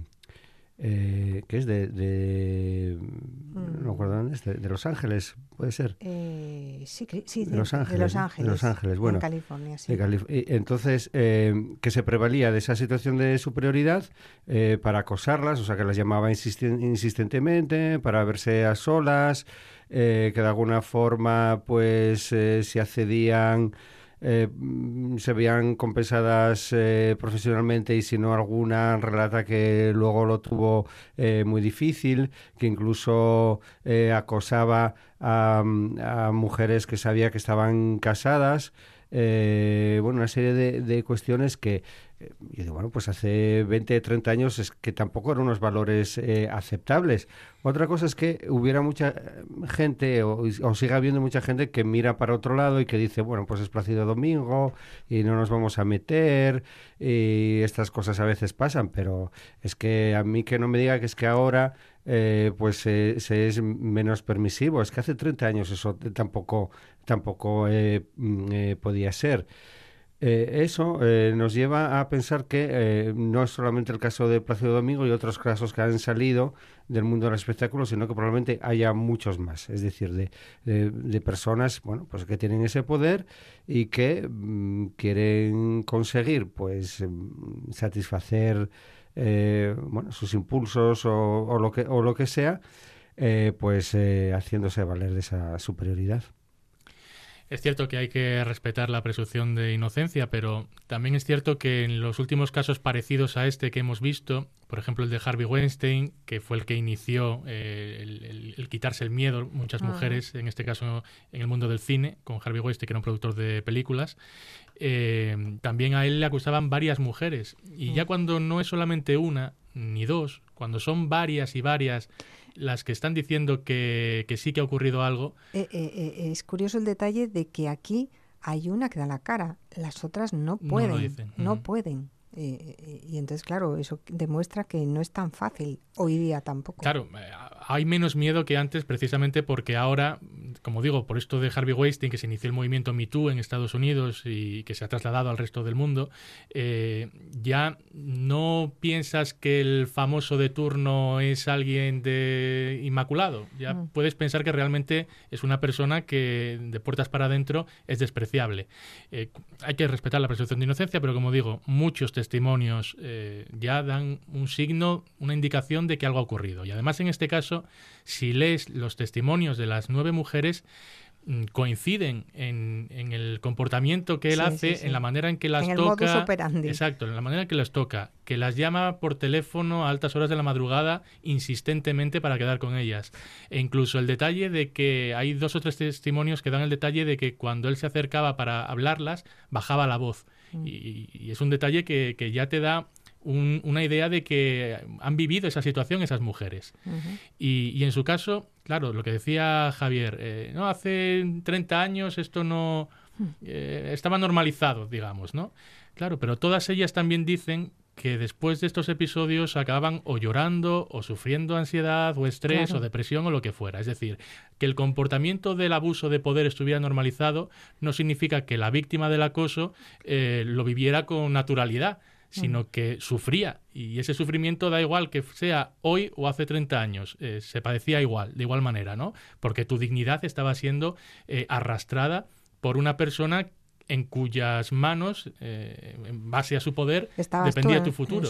Exacto, tu futuro laboral, tu vida, tu trabajo. ¿no? Sí, sí, sí. De todas maneras, también habría que mm, hablar acerca de, este tipo de noticias, por qué generan tanta convulsión entre la gente. Yo creo que es porque no tenemos claro eh, los referentes morales o éticos que los, ciudadanos eh, asumimos eh, en la vida. ¿no? Es decir, como no hay en los medios de comunicación personas como las que podemos ver en las revistas de Amnistía Internacional, que serían personas objetivamente merecedoras de ser nuestro ejemplo ético o moral, como eso no lo vemos en los medios de comunicación, únicamente vemos famosos que cantan muy bien o que hacen películas muy buenas o que actúan o que escriben libros eh, preciosos o poesías maravillosas. Y ya por el simple hecho de que su obra artística nos genera eh, Satisfacción. satisfacción o sentimientos eh, positivos o empatizamos con esa persona, con su obra, ya enseguida le subimos a un altar Claro. en el que pensamos que son eh, personas ejemplares Sí, en, su, no. en su moral, Pero pero, no. no. tienen por qué serla. No, es decir, no podemos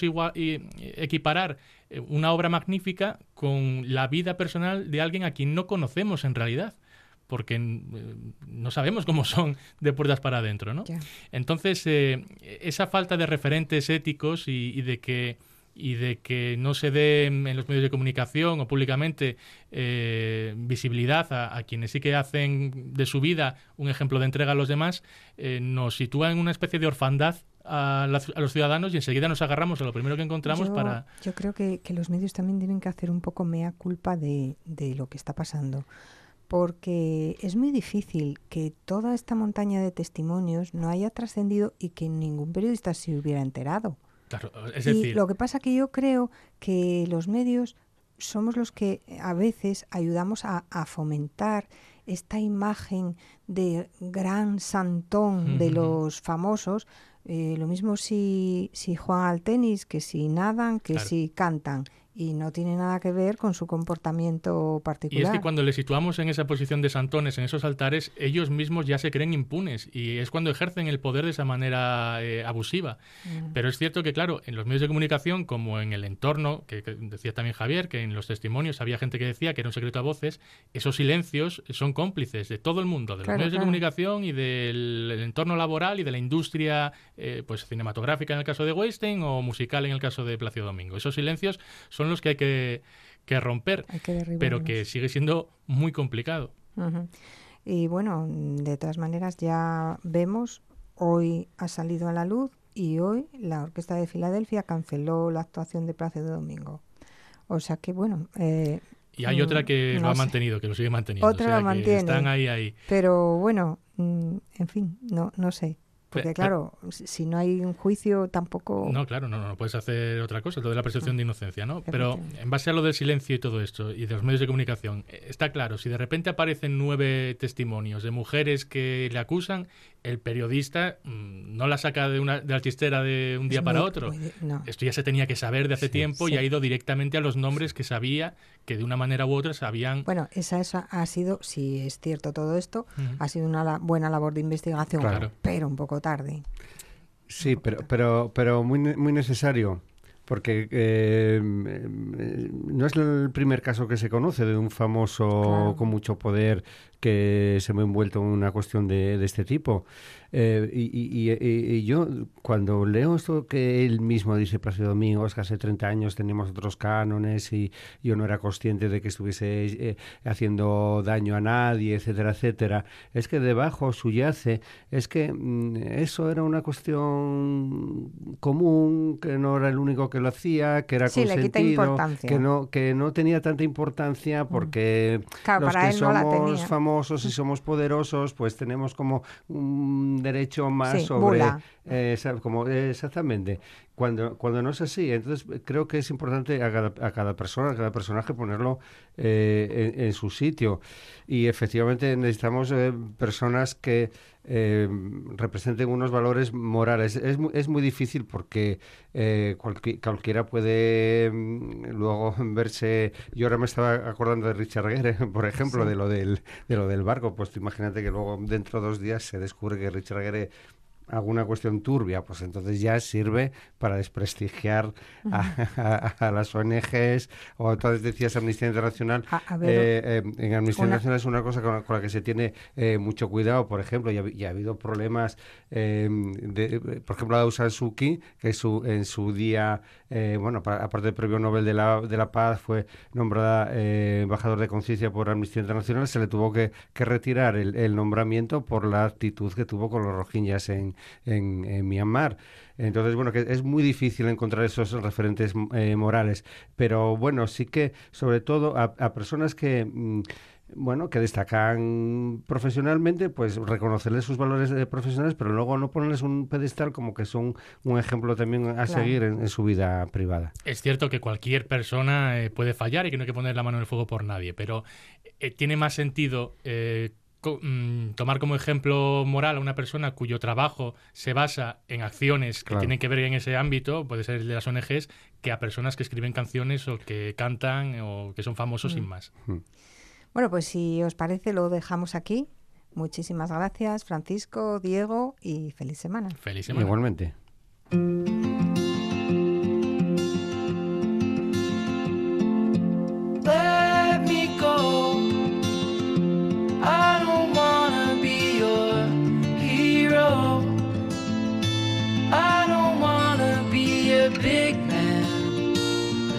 Fight with everyone else. Your masquerade. I don't wanna be a part of your parade. Everyone deserves a chance to walk with everyone else while holding down a job to keep my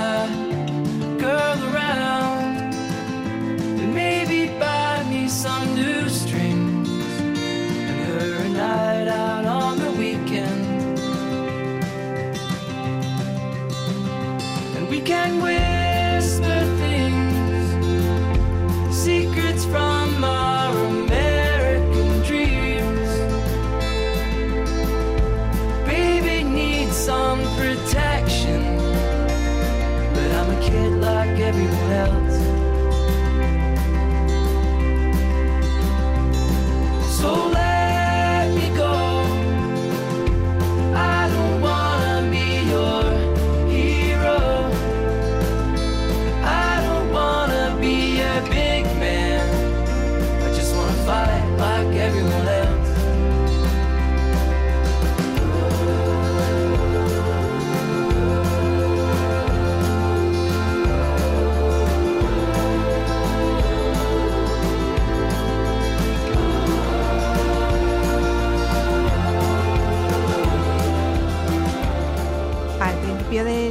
Programa hablábamos de arqueología y eh, tenemos que hablar también de este mismo tema con David Álvarez. Eh, buenas noches, David. Hola, buenas noches. Eh, David es arqueólogo también y va a hacer o va a dirigir nuevos estudios en la Cueva de los Azules, ¿no es así? Sí, así es. Vamos a empezar una nueva fase de investigaciones en, en la cueva de, los azules a partir de este verano. Eh, ¿Qué es lo que vais a hacer concretamente? Bueno, Los Azules es una cueva que lleva más de 25 años sin investigarse, sin excavaciones, sin, vamos, es un yacimiento muy importante para el estudio de las últimas ocupaciones del Paleolítico Superior en la península ibérica y Primeramente, lo que vamos a hacer es retomar las investigaciones que no llegaron a concluirse por parte del equipo del fallecido profesor Juan Fernández de Tres Verdes.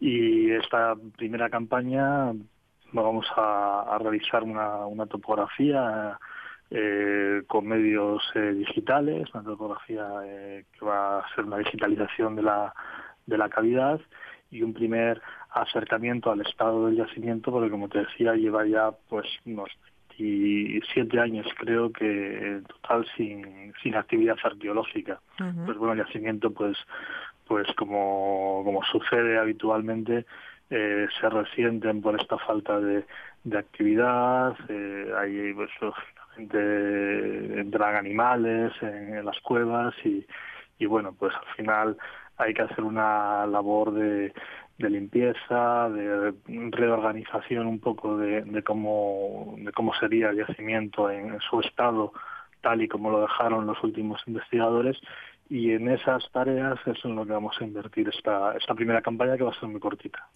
Eh, se descubrió en, los años 70 y el fruto de las investigaciones de entonces eh, se puede ver se puede ver ese fruto en el museo arqueológico no sí efectivamente es un yacimiento que se descubrió a comienzos de la década de 1970 y inmediatamente al año empezó a ser excavado eh, por el profesor Juan Fernández Tres Guerres eh, durante más de 20, de 20 años estuvo allí excavando. El hallazgo más significativo se produjo prácticamente al comienzo de las excavaciones, que fue el, el famoso enterramiento de, de, los azules que está expuesto en el Museo Arqueológico de Asturias y se puede, se puede ver allí. Supuso en su momento un hito para la arqueología asturiana porque se trataba del, enterramiento más antiguo eh, documentado hasta aquel, hasta aquel momento. Por lo tanto, el, los azules es un yacimiento emblemático para la arqueología asturiana, pero bueno, también para la arqueología cantábrica porque supuso también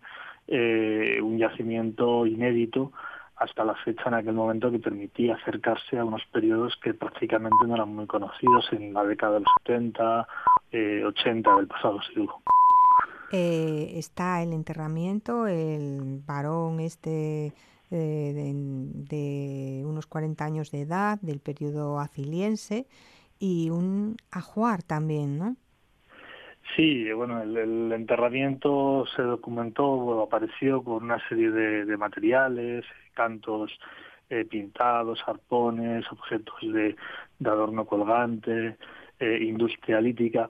O sea, un ajuar para que nos entendamos, no como seguramente podemos pensar hoy en la actualidad, sino objetos significativos en aquellos eh, momentos o lo que entendemos por objetos poco habituales en un yacimiento arqueológico de esta cronología, que en este caso aparecían eh, muy concentrados con el con el enterramiento, por eso se, se interpretó, se entendió que estaban depositados a modo de, a modo de ajuar, como te digo, pues son elementos eh, significativos en esas cronologías de las que estamos hablando a finales del Paleolítico, que en este caso pues aparecieron sobre el cadáver, debajo del cadáver, en posición, digamos, de un contexto inmediato con, con el con el cuerpo, por lo tanto, pues bueno, pues eso que, que efectivamente era un, bueno, llamarlo ofrenda, llamarlo ajuar es un poco, uh -huh. digamos, sacarlo de, seguramente no, no acercarnos realmente a lo que a lo que supuso, pero sí efectivamente eh, eh, algo intencional, ¿no? ¿Y crees entonces que puede haber eh, algo más, que puede dar más juego la, la Cueva de los Azules? Bueno, la Cueva de los Azules es un yacimiento que prácticamente estaba colmatado hasta, hasta el techo por sedimentos de, ocupas, de distintas y sucesivas ocupaciones humanas. Eh, esto hizo que, lógicamente, eh, las primeras campañas eh, arqueológicas fueran muy intensas y bueno, fueron eh, muy fructíferas en, en, cuanto a hallazgos. El trabajo de, Juan Fernández Tres Guerras fue ingente, fue muy muy intenso, duró muchas muchos años, duró más de dos décadas y, en sus excavaciones, en sus investigaciones en los Azules nunca se llegó a determinar cuál era la potencia real de los sedimentos de, la cueva y por lo tanto de las ocupaciones. Por lo tanto, efectivamente, eh, la Cueva de los Azules es un yacimiento que tiene todavía mucho mucho que aportar eh, no solo por lo que no está descubierto hasta la fecha, sino porque eh, a día de hoy, con las nuevas técnicas de las que disponemos en, la actualidad, pues podemos aportar eh, nuevas aproximaciones eh, metodológicas, investigadoras al estudio de este, de este importante yacimiento. Eh, David, tú también eh, estás investigando otra cueva en Peñamellera Alta, ¿no? Sí, el, es la cueva de Coimbre que estuvimos excavando entre los años 2008 y, y 2012, ya hace ya pues eh, siete ocho años que, que terminamos la, la, investigación. En 2017 publicamos un, libro, una memoria completa de nuestras investigaciones y este año no vamos a, retomar, el, trabajo arqueológico en el sentido estricto, sino que lo que vamos a hacer es un trabajo de eh, documentación eh, muy detallada a nivel topográfico, a nivel de digitalización de toda la cavidad y en particular de los paneles de las zonas en las que se localiza el arte el arte rupestre no solo para investigar sino también para pues, su puesta en valor su, su, conservación y poder acercarlo también al público en general como un, recurso eh, didáctico más ya que la cueva como todo el mundo sabe no, es visitable. De todas maneras, aquí también eh, hay mucho por descubrir. Eh, sí, efectivamente, como todas la, las cuevas, los yacimientos en, en, en, Cueva y bueno, la región asturiana está plagada de ellos, eh, son eh, lugares en los que se sabe cuándo se empieza a trabajar, cuándo se empieza a excavar, pero muy difícilmente se sabe cuándo se termina, porque realmente la potencia de los rellenos sedimentarios, de las ocupaciones humanas que tuvieron lugar en todas las cuevas de la región, pues es tan, tan importante, tan densa, abarca un lapso de tiempo tan grande que es muy difícil eh, digamos, empezar a excavar una cueva y terminarla por completo. Por lo tanto, siempre vamos a, poder decir que vamos a realizar nuevas excavaciones y seguramente con las nuevas eh, investigaciones siempre aparezcan eh, hallazgos eh, nuevos, hallazgos importantes y hallazgos que bueno pues que nos ayuden sobre todo a ir desentrañando toda esta esa historia de, de la prehistoria más remota que es en definitiva lo que nos lleva a las cuevas. Pues David, muchísima suerte con las dos investigaciones y muchísimas gracias. Bueno, gracias a ti por, por llamarme para hablar de, esas cuevas. Vale, muy bien, gracias. Un abrazo. un abrazo, hasta luego. Hasta luego.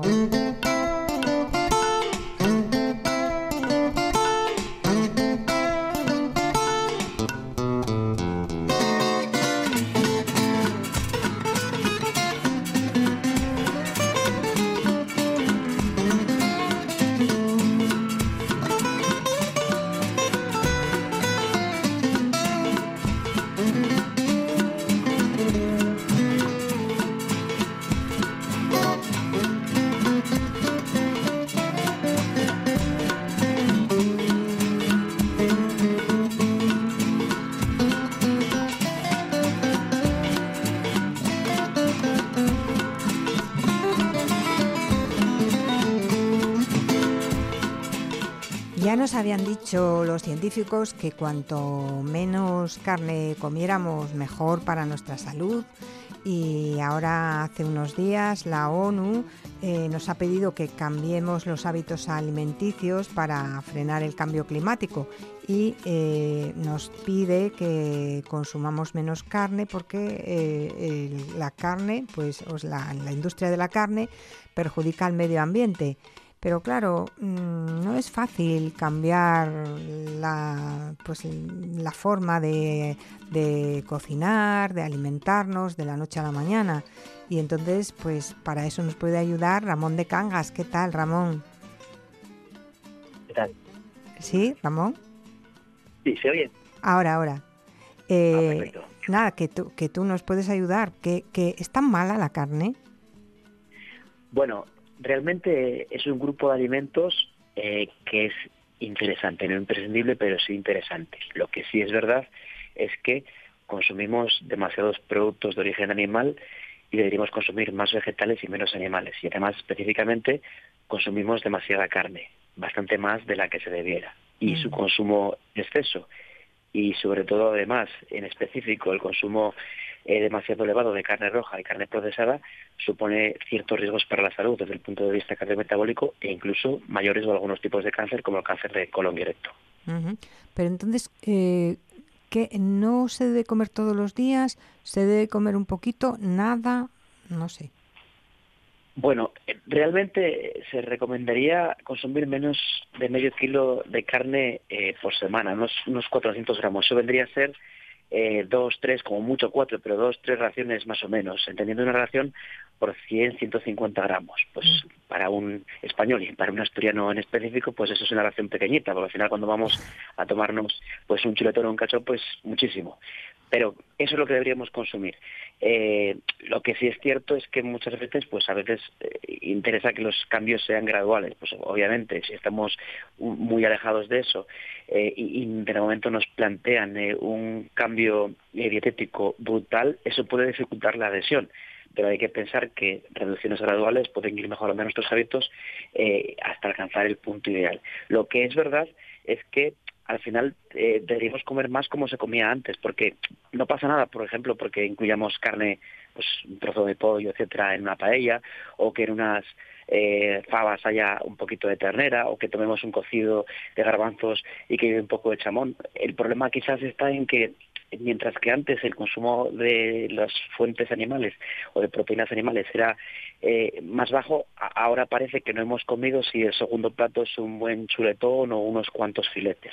Entonces, para entendernos, en vez de un filete con tres champiñones, a lo mejor habría que comer muchos champiñones y poquitos filetes. Luego, aparte, podríamos hablar de tipos de carne, porque sí, he dicho eh, estas raciones, pero sobre todo, además, estas raciones deberían ser consumidas en forma de carne eh, tipo pollo, eh, pavo, conejo, cortes magros de, del cerdo, que por cierto el perfil hípico del cerdo no es malo, y saber que las carnes más grasas o carnes rojas, pues cordero, eh, partes grasas de la ternera, deberían ser consumidas aunque sobre esto no hay recomendaciones claras, pero bueno, se está hablando últimamente eh, un consumo eh, quincenal y obviamente nos alejamos mucho de eso. Habría que consumir más vegetales y menos animales, lo cual no quiere decir que haya que ser eh, pues veganos o vegetarianos, sino que eh, pues consumir más frutas, más verduras, más frutos secos, más legumbres, más cereales integrales y algo menos de proteína animal.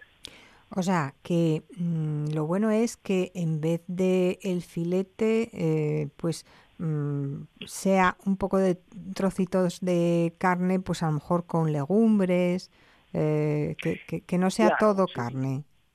Estas recetas tradicionales de pues unos garabantos con algo de carne y verduras, una paella mixta que lleva arroz, verduras y un poco de conejo, e, ese tipo de cosas que quizás antes eran más frecuentes y ahora parece que se tiende más a, incrementar la porción eh, de la proteína eh, animal, efectivamente. Eh, así es. De todas maneras, también habría que comentar que sobre el tema es cierto que el consumo de carne eh, provoca más daño al medio ambiente, pero ojo con eso, porque hay personas que simplemente por eh, consumir productos de origen o que podrían llamarse veganos creen que están pues cuidando más el planeta, pero ojo porque también puede ocurrir que algunos productos, entre comillas, veganos que están en el mercado, pues a lo mejor es un paquetito que viene una hamburguesa y que viene en su plástico, en su, en su eh, pues eh, cubierta de cartón y al final eso tampoco es muy sostenible. Porque al final estamos comiendo una única hamburguesa en un envase eh, que se directamente se desecha, etcétera, etcétera. Entonces, ojo con eso también, es cierto que los alimentos vegetales, pues en principio contribuyen a un mundo más sostenible, pero, pero ojo con las selecciones eh, de dónde vienen también. Porque tengo un aguacate de Chile, pues a lo mejor no es tan sostenible. Entonces hay que, hay que, hay que valorar un poco que son productos de cercanía, eh, productos de temporada, de proximidad, etcétera. Eh, en, en, cuanto, bueno, si pudiéramos poner una tabla con lo peor y lo mejor, a lo mejor carne roja, o sea, ternera lo peor y, y pollo lo, lo menos peor o, o cómo? podemos decir que podríamos decir que el consumo, eh, que las carnes son un grupo de alimentos interesantes, me aportan eh, zinc, me aporta hierro, me aporta vitamina B12. El problema es el exceso, pero de forma habitual cuando hablamos de estas dos o tres, o, hasta incluso podrían ser cuatro raciones, dependiendo, pues eh, deben, deben ser sobre todo eso, pollo, pavo, conejo. Si consumo pues cerdo o ternera, tratar de elegir los cortes más magros, las zonas con menos grasa. Pero sí, efectivamente, estas carnes más grasas, por las partes de ternera con más grasa, cordero, cabrito, ese tipo de cosas deberían ser consumidas eh, más ocasionalmente, eh, más ocasionalmente de, de, lo que luego también influye el patrón dietético general porque a lo mejor empezamos a reducir el consumo de carne y luego pues eh, unos hábitos alimentarios que, casi hubiera sido mejor mantener lo que estábamos haciendo. Entonces, realmente todo esto debe estar metido dentro del patrón. Tampoco es nada nuevo, porque al final la pirámide alimentaria, el patrón mediterráneo, que desde hace mucho tiempo, las ruedas de alimentos, las pirámides alimentarias ya nos decían esto. En la base están eh, las verduras y hortalizas, las frutas, están eh, los, eh, los cereales, y se recomienda también que sean cereales de grano enteros, eh, aparecen también las legumbres, frutos secos, y realmente las fuentes proteicas animales, carnes, pescados, etcétera, ocupan una posición intermedia hablando de consumo eh, semanal, es decir, pues eh, alternando carnes, pescados, huevos, etcétera. Sin embargo, eh, pues no, es infrecuente que consumamos carne todos los días y eso y sí que nunca ha estado recomendado. Parece que es algo llamativo, pero creemos que hacemos la dieta mediterránea porque tomamos carne todos los días y eso nunca fue la dieta mediterránea, obviamente. Claro. y entonces, ¿se puede sustituir entonces la carne por pescado o bueno, da igual? Hombre, desde el punto de vista nutricional, la ausencia de carne en la dieta no supone ningún problema. Cuando lo que incluimos pues es pescado, hay lácteos y huevos.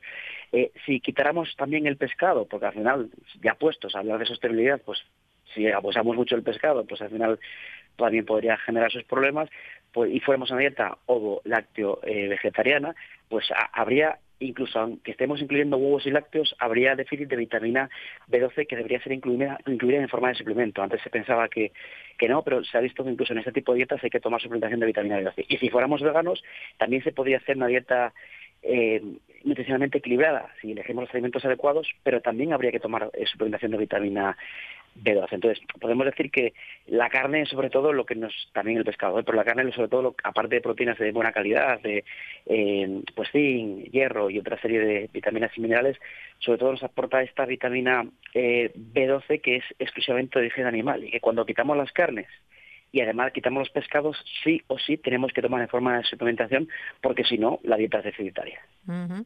Eh, ¿Crees que comemos mm, de o sea, más carne en Asturias que en otras comunidades autónomas? Bueno, eh, según eh, depende también las fuentes que utilicemos, pero bueno, sí, efectivamente en, Asturias el consumo de proteína animal eh, es, a pesar de que decir que en España somos líderes en el consumo de, productos de origen animal y Asturias pues también tiene una buena posición dentro de, esa, de, ese, de ese ranking, podríamos decir. Aparte que, que también se consumen demasiados productos cárnicos eh, procesados, que esos ya son los que sí deberían estar muy limitados. El consumo habitual de esos productos cárnicos procesados, pues sí se ha relacionado, y seguramente los oyentes lo recordarán, una, una polémica como en su momento, hace un año y pico, una alerta en diciembre del año 2017, en la que la OMS advertía de la relación del consumo de carnes procesadas o productos cárnicos procesados con el mayor riesgo de incremento de cáncer, eh, concretamente era cáncer de colon directo especialmente. Entonces, eh, este tipo de alimentos son los que deben limitarse. Obviamente, no va a pasar nada porque me tome un bocadillo de chorizo un día, porque tampoco vamos a dar nunca un mensaje radical y no se puede exagerar. Eh, pero sí es cierto que el consumo habitual y frecuente de ese tipo de alimentos supone un riesgo real para la salud. Es una alerta de la OMS, es decir, se clasificó en el mismo grupo eh, esas carnes procesadas donde estaba el tabaco o el amianto. Lo que sí es cierto es que muchas veces eh, cuando se, dan este tipo de mensajes la población se alerta porque el riesgo individual eh, pues es bajo. No quiere decir que porque me tome a lo mejor todos los días un poco de chorizo el riesgo de cáncer de colon se debe mucho. Pero sí es cierto que a nivel poblacional pues este mensaje es interesante porque pues se calculaba que 35.000 cánceres al año podrían ser derivados del exceso de este tipo de productos. Entonces, si al final, miro, el riesgo en el individuo no es muy alto, pero en el conjunto de la población sí. Entonces, son mensajes que hay que dar y debemos tener en cuenta. Entonces, sí, eh, eh, no es necesario, salvo porque yo sea vegano, porque así lo considere, por temas de maltrato animal, sostenibilidad, etcétera, no es necesario dejar de consumir eh, carne, es un grupo de alimentos interesante, no es necesario, eh, pero consumimos demasiada carne y se debe reducir, debemos primar pollo, pavo, conejo, ese tipo de, carnes y las partes más magras de otras, como puede ser el cerdo, y dejar eh, los típicos pues cachopo, chuletón, costilla, etcétera, para, bueno, pues de un consumo de vez en cuando para disfrutar, tampoco pasa nada. Pues nada, mesura y sentido común, ¿no? Es lo que hay que echar aquí en, el plato también. Y así es, y que muchas veces los cambios deben ser graduales. Muy bien. No, no, no debemos hacer todo nada. Vale, Ramón, pues muchísimas gracias por el consejo, ¿vale? Muchas gracias. Gracias. Buscamos última hora en comunicación con nuestra reacción en Andalucía, Javier Chaparro. Entre 3.000 entre 36.000 y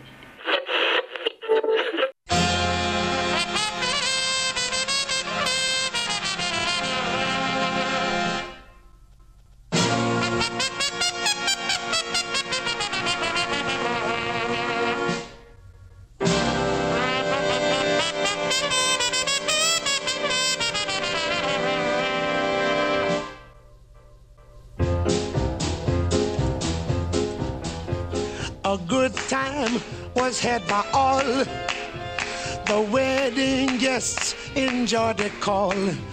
Their friends and relatives were there to smile upon the happy pair. A good time was had by all. The best man had brought the ring. The wedding choir was there to sing. The bride was dressed so prettily, the groom was nervous as could be. A good time Bueno, y para hablar de series ya tenemos aquí a David Baizán. ¿Qué tal, David? Buenas noches, Georgina. Pues bien, ¿qué tal tú por ahí? Buenas noches, pues nada, eh, estamos aquí esperando con gran ansiedad que venga Marcos Vega, que está de vacaciones. Pero bueno, eh, todo, todo llegará, ¿eh? Todo No, sí, llegará. sí. Todo llega, pero bueno, oye, déjalo que disfrute un poco él también. bueno, oye, yo creo que ya disfruto bastante, ¿eh? Sí, yo creo que también, es verdad. Eh, David, aparte de las series de las que nos vas a hablar, eh, ¿estás viendo alguna película? Eh, pues eh, películas, bueno, sí, estoy viendo alguna, pero ninguna novedad en realidad. Más bien estoy volviendo a ver cosas o cosas que tenía pendientes, pero en plan estrenos ahora mismo no tengo mucho tiempo. Bueno, y además en la, en la carterera por el verano yo me parece que está muy vacía, ¿no? Muy, muy triste. Baja un poco, sí, por el verano pues suelen meter más producciones eh, pues o de acción o cosillas más para, para los más peques porque el verano es una buena época para ellos y aparte es que eh, las mejores películas siempre esperan un poco porque es que todavía si estrenan ahora les queda muy lejos de la temporada de premios. Ya, pero esto es un poco ilógico porque por el verano es cuando más tiempo tenemos y resulta que es cuando no puedes ir al cine porque no hay nada. Eh, cuando más tiempo tenemos, sí, pero seguramente no cuando más invirtamos en ir al cine, porque el clima es mejor. La gente se suele meter más en los cines cuando hace frío, cuando llueve. O cuando hace mucho calor, que ahí hay aire acondicionado. Sí, eso sí, mira, es verdad, no lo había pensado. Bueno, ¿qué nos recomiendas de series? A ver, pues hoy traigo como recomendaciones, traigo un par de comedias, las dos británicas. La primera es eh, Derry Girls, que acaba de estrenar su segunda temporada en Netflix.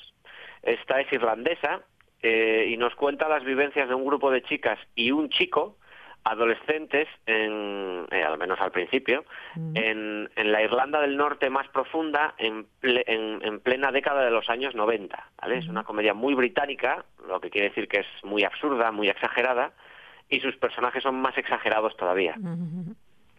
Eh, yo creo que todos los que vivimos nuestra adolescencia durante la década de los 90 nos va a traer muy buenos recuerdos, entre otras cosas porque, aunque está localizada en, una, en un lugar y un tiempo muy específicos, eh, juega muy bien con todos los todos los conceptos, con todas las cosas que nos preocupaban a, a- nos preocupaban a, a los adolescentes en los 90.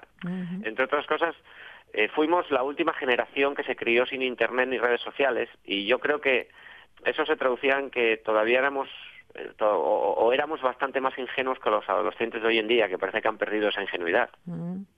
O sea que es divertida, ¿eh? Es muy divertida, tiene golpes muy buenos y la música además es fantástica. Eh, es más, la serie abre con The Cranberries, con su, su tema estrella, y es ya una declaración de intenciones de lo que vamos a encontrarnos, que es eh, recuperar la música con la que tantos crecimos y que inundó esa década tan buena musicalmente. Eh, los capítulos son cortitos, de algo más de 20 minutos, y como digo, la gente la tiene disponible en Netflix. Es muy, muy recomendable. Si se quieren reír, eso sí, eh, si no estoy equivocado, creo que solo está en inglés con subtítulos en español. Bueno, y eh, últimamente hay mm, varias series o unas cuantas series que van por la por el lado cómico, ¿no? Eh, sí, comedias, eh, hay muchas, siempre las hubo, ¿no? Eh, siempre hubo muchos formatos y muchos géneros de comedia. Lo que pasa es que ahora se empieza a jugar con, con otros tipos de comedia, ya sea las típicas comedias de los, de los humoristas que, que parece que nos cuentan su vida, o comedias como, por ejemplo, la siguiente de la que voy a hablar, que es una comedia también, pero hay gente que incluso la mete en como si como un, un, un subgénero del drama. Yo no la ¿Y llamaría un drama, como como mucho sería una comedia dramática, ¿no? ¿Por qué? Eh, pues porque, a ver, la serie se llama Fleabag, también estrenó segunda temporada hace dos o tres meses, una cosa así, y eh, más o menos eh, es una serie que creó la actriz y escritora Phoebe Waller-Bridge y es, aunque es una comedia, es, es muy ácida, también es muy inglesa, también es muy absurda, es muy exagerada, aunque de otra manera un pelín distinta a The Rick Girls.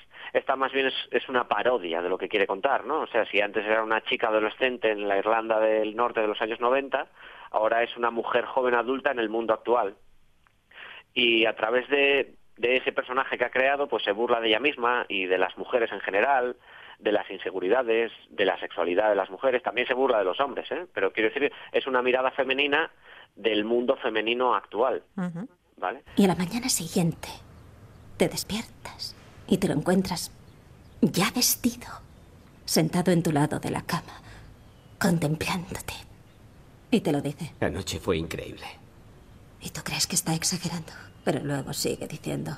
Fue realmente especial porque nunca había conseguido acabar por detrás con nadie. Para ser justa, tiene un pene grande. Y aunque siempre había sido una fantasía para mí, no había encontrado con quién llevarla a cabo. ¿Y después te toca el pelo? Bueno, sí, esto es un poco así. Eh, e-, es así todo, ¿vale? Además es, es, es esa propuesta que vemos ahí, eh, ese es el nivel, el nivel, la serie no, no, no baja de ese nivel nunca, es provocadora, es transgresora y además eh, tiene una propuesta narrativa muy, muy interesante y muy fresca porque es ella misma la que va narrando en primera persona hacia la cámara, o sea, rompe la cuarta pared continuamente y, a- y va adelantando todo lo que va sucediendo. O sea, nada, casi nada te pilla por sorpresa porque es que te va contando paso a paso todo lo que va pasando, pero la verdad es que está muy bien. Eh, como digo, también es una segunda temporada. Eh, la primera se estrenó en 2016 y eh, por temas de agenda de, de la señor- de, de la señorita Phoebe Waller-Bridge, pues tuvieron que pasar casi tres años para que la segunda temporada llegase y es muy, muy recomendable. También son capítulos de algo más de 20 minutos y esta, para quien la quiera ver, la tiene en Amazon Prime Video. Eh, cu- ¿Por cuál empezamos? ¿Por la que comentaste antes, de Girls, o por Fleabag? Depende, a ver, vamos a ver. eh, esta es eh, un poco más oscura, ¿vale? Si te apetece algo de humor absurdo, 100% absurdo, de Rick Girls. Si quieres algo un poco más oscuro, porque es que es lo que digo, o sea, eh, esta es más paródica. Aunque Derry Girls también tiene un punto de eso, pero como se centra como se centra en adolescentes, parece que los temas que cuentan son menos importantes, que realmente son menos importantes porque son las cosas que le preocupan a, a los, a los adolescentes, que casi siempre suelen ser, eh, en muchos casos suelen ser pues tonterías sin importancia, pero a nosotros nos parecen una montaña cuando somos adolescentes. Sí, sí, sí. Esta no, a ver, esta habla de muchas cosas. Es una serie que al a la vez es, por ejemplo, feminista, pero a la vez se burla del feminismo. Ya. ¿Vale? O sea, eh, creo que toca temas de más, de más envergadura, Mm. pero también lo hace con un, con un humor muy, muy inglés, tan característico que tienen los ingleses cuando se, cuando se burlan de, de- de lo que sea, ¿no? O sea, Sí. a mí me gusta muchísimo el humor inglés cuando está bien llevado. ¿Y cuál de las dos te gustó más? Uf, es difícil de decir, es que son diferentes. Claro, es como, como cuando te preguntan que, a qué hijo prefieres, ¿no? Claro, o sea, es, es que son, son dos series diferentes. Eh, tiene, puede que tenga más golpes eh, Derry Girls, más golpes de, de risa in- incontrolable, pero Fleabag eh, te, te hace pensar un poquito más. Muy bien, y nos tienes que hablar de un futuro estreno. Sí, eh, a finales de este mes va a llegar una serie que se llama Carnival Row, eh, también a Amazon. Es una serie, eh, otra vez eh, una serie fijándose en la literatura y en este caso está ambientada en un mundo victoriano mágico. La protagonizan Orlando Bloom y, y Cara Delevingne, o como quiera que se diga. Eh, Él es un policía que tiene que atrapar a un asesino terrible que empieza a cometer unos crímenes espeluznantes y ella es una hada Uy, eh, pues vaya pareja. Sí, como nota, es que la- esa, es, la- esa es la nota curiosa, o sea, la- el- este universo victoriano de aspecto completamente victoriano está lleno de criaturas mitológicas y fantásticas y lo llamativo es que eh, son de mundos que el ser humano eh, va conquistando, como por, por lo que he podido leer, porque la serie no la he visto, lógicamente, todavía. Claro, claro. Y todas estas criaturas mitológicas eh, pues eh, viven con un montón de prohibiciones y bajo el control del ser humano, de los hombres, ¿no? Que dominan esta realidad paralela tan, tan peculiar. Y como digo, llega el 30 de agosto a Amazon, a Amazon Prime Video también. O sea que el 30 de agosto ya estarás viéndola. Eh, sí, seguramente sí, porque además me imagino que la subirán entera. Espero que la suban entera, al menos. Bueno, eh, ¿cuál es la serie que esperas con más ansiedad? La serie que, que espero con más ansiedad ahora mismo, La Materia Oscura, Ah, vale. Muy bien. La anotamos. ¿Cuándo, ¿cuándo la estrenan? a finales de año. A finales de... Uf, todavía. Sí, no, no. Hablé con, ha- ha- habl- hablamos de ella, Marcos y yo, hace un par de semanitas. Sí. Muy bien, David. Pues muchísimas gracias. A ti, Georgina. Y la siempre. semana que viene nos traes más series y más futuros estrenos. Vale, perfecto. Muy Cuando bien. Gracias. Venga, gracias a ti. Un abrazo.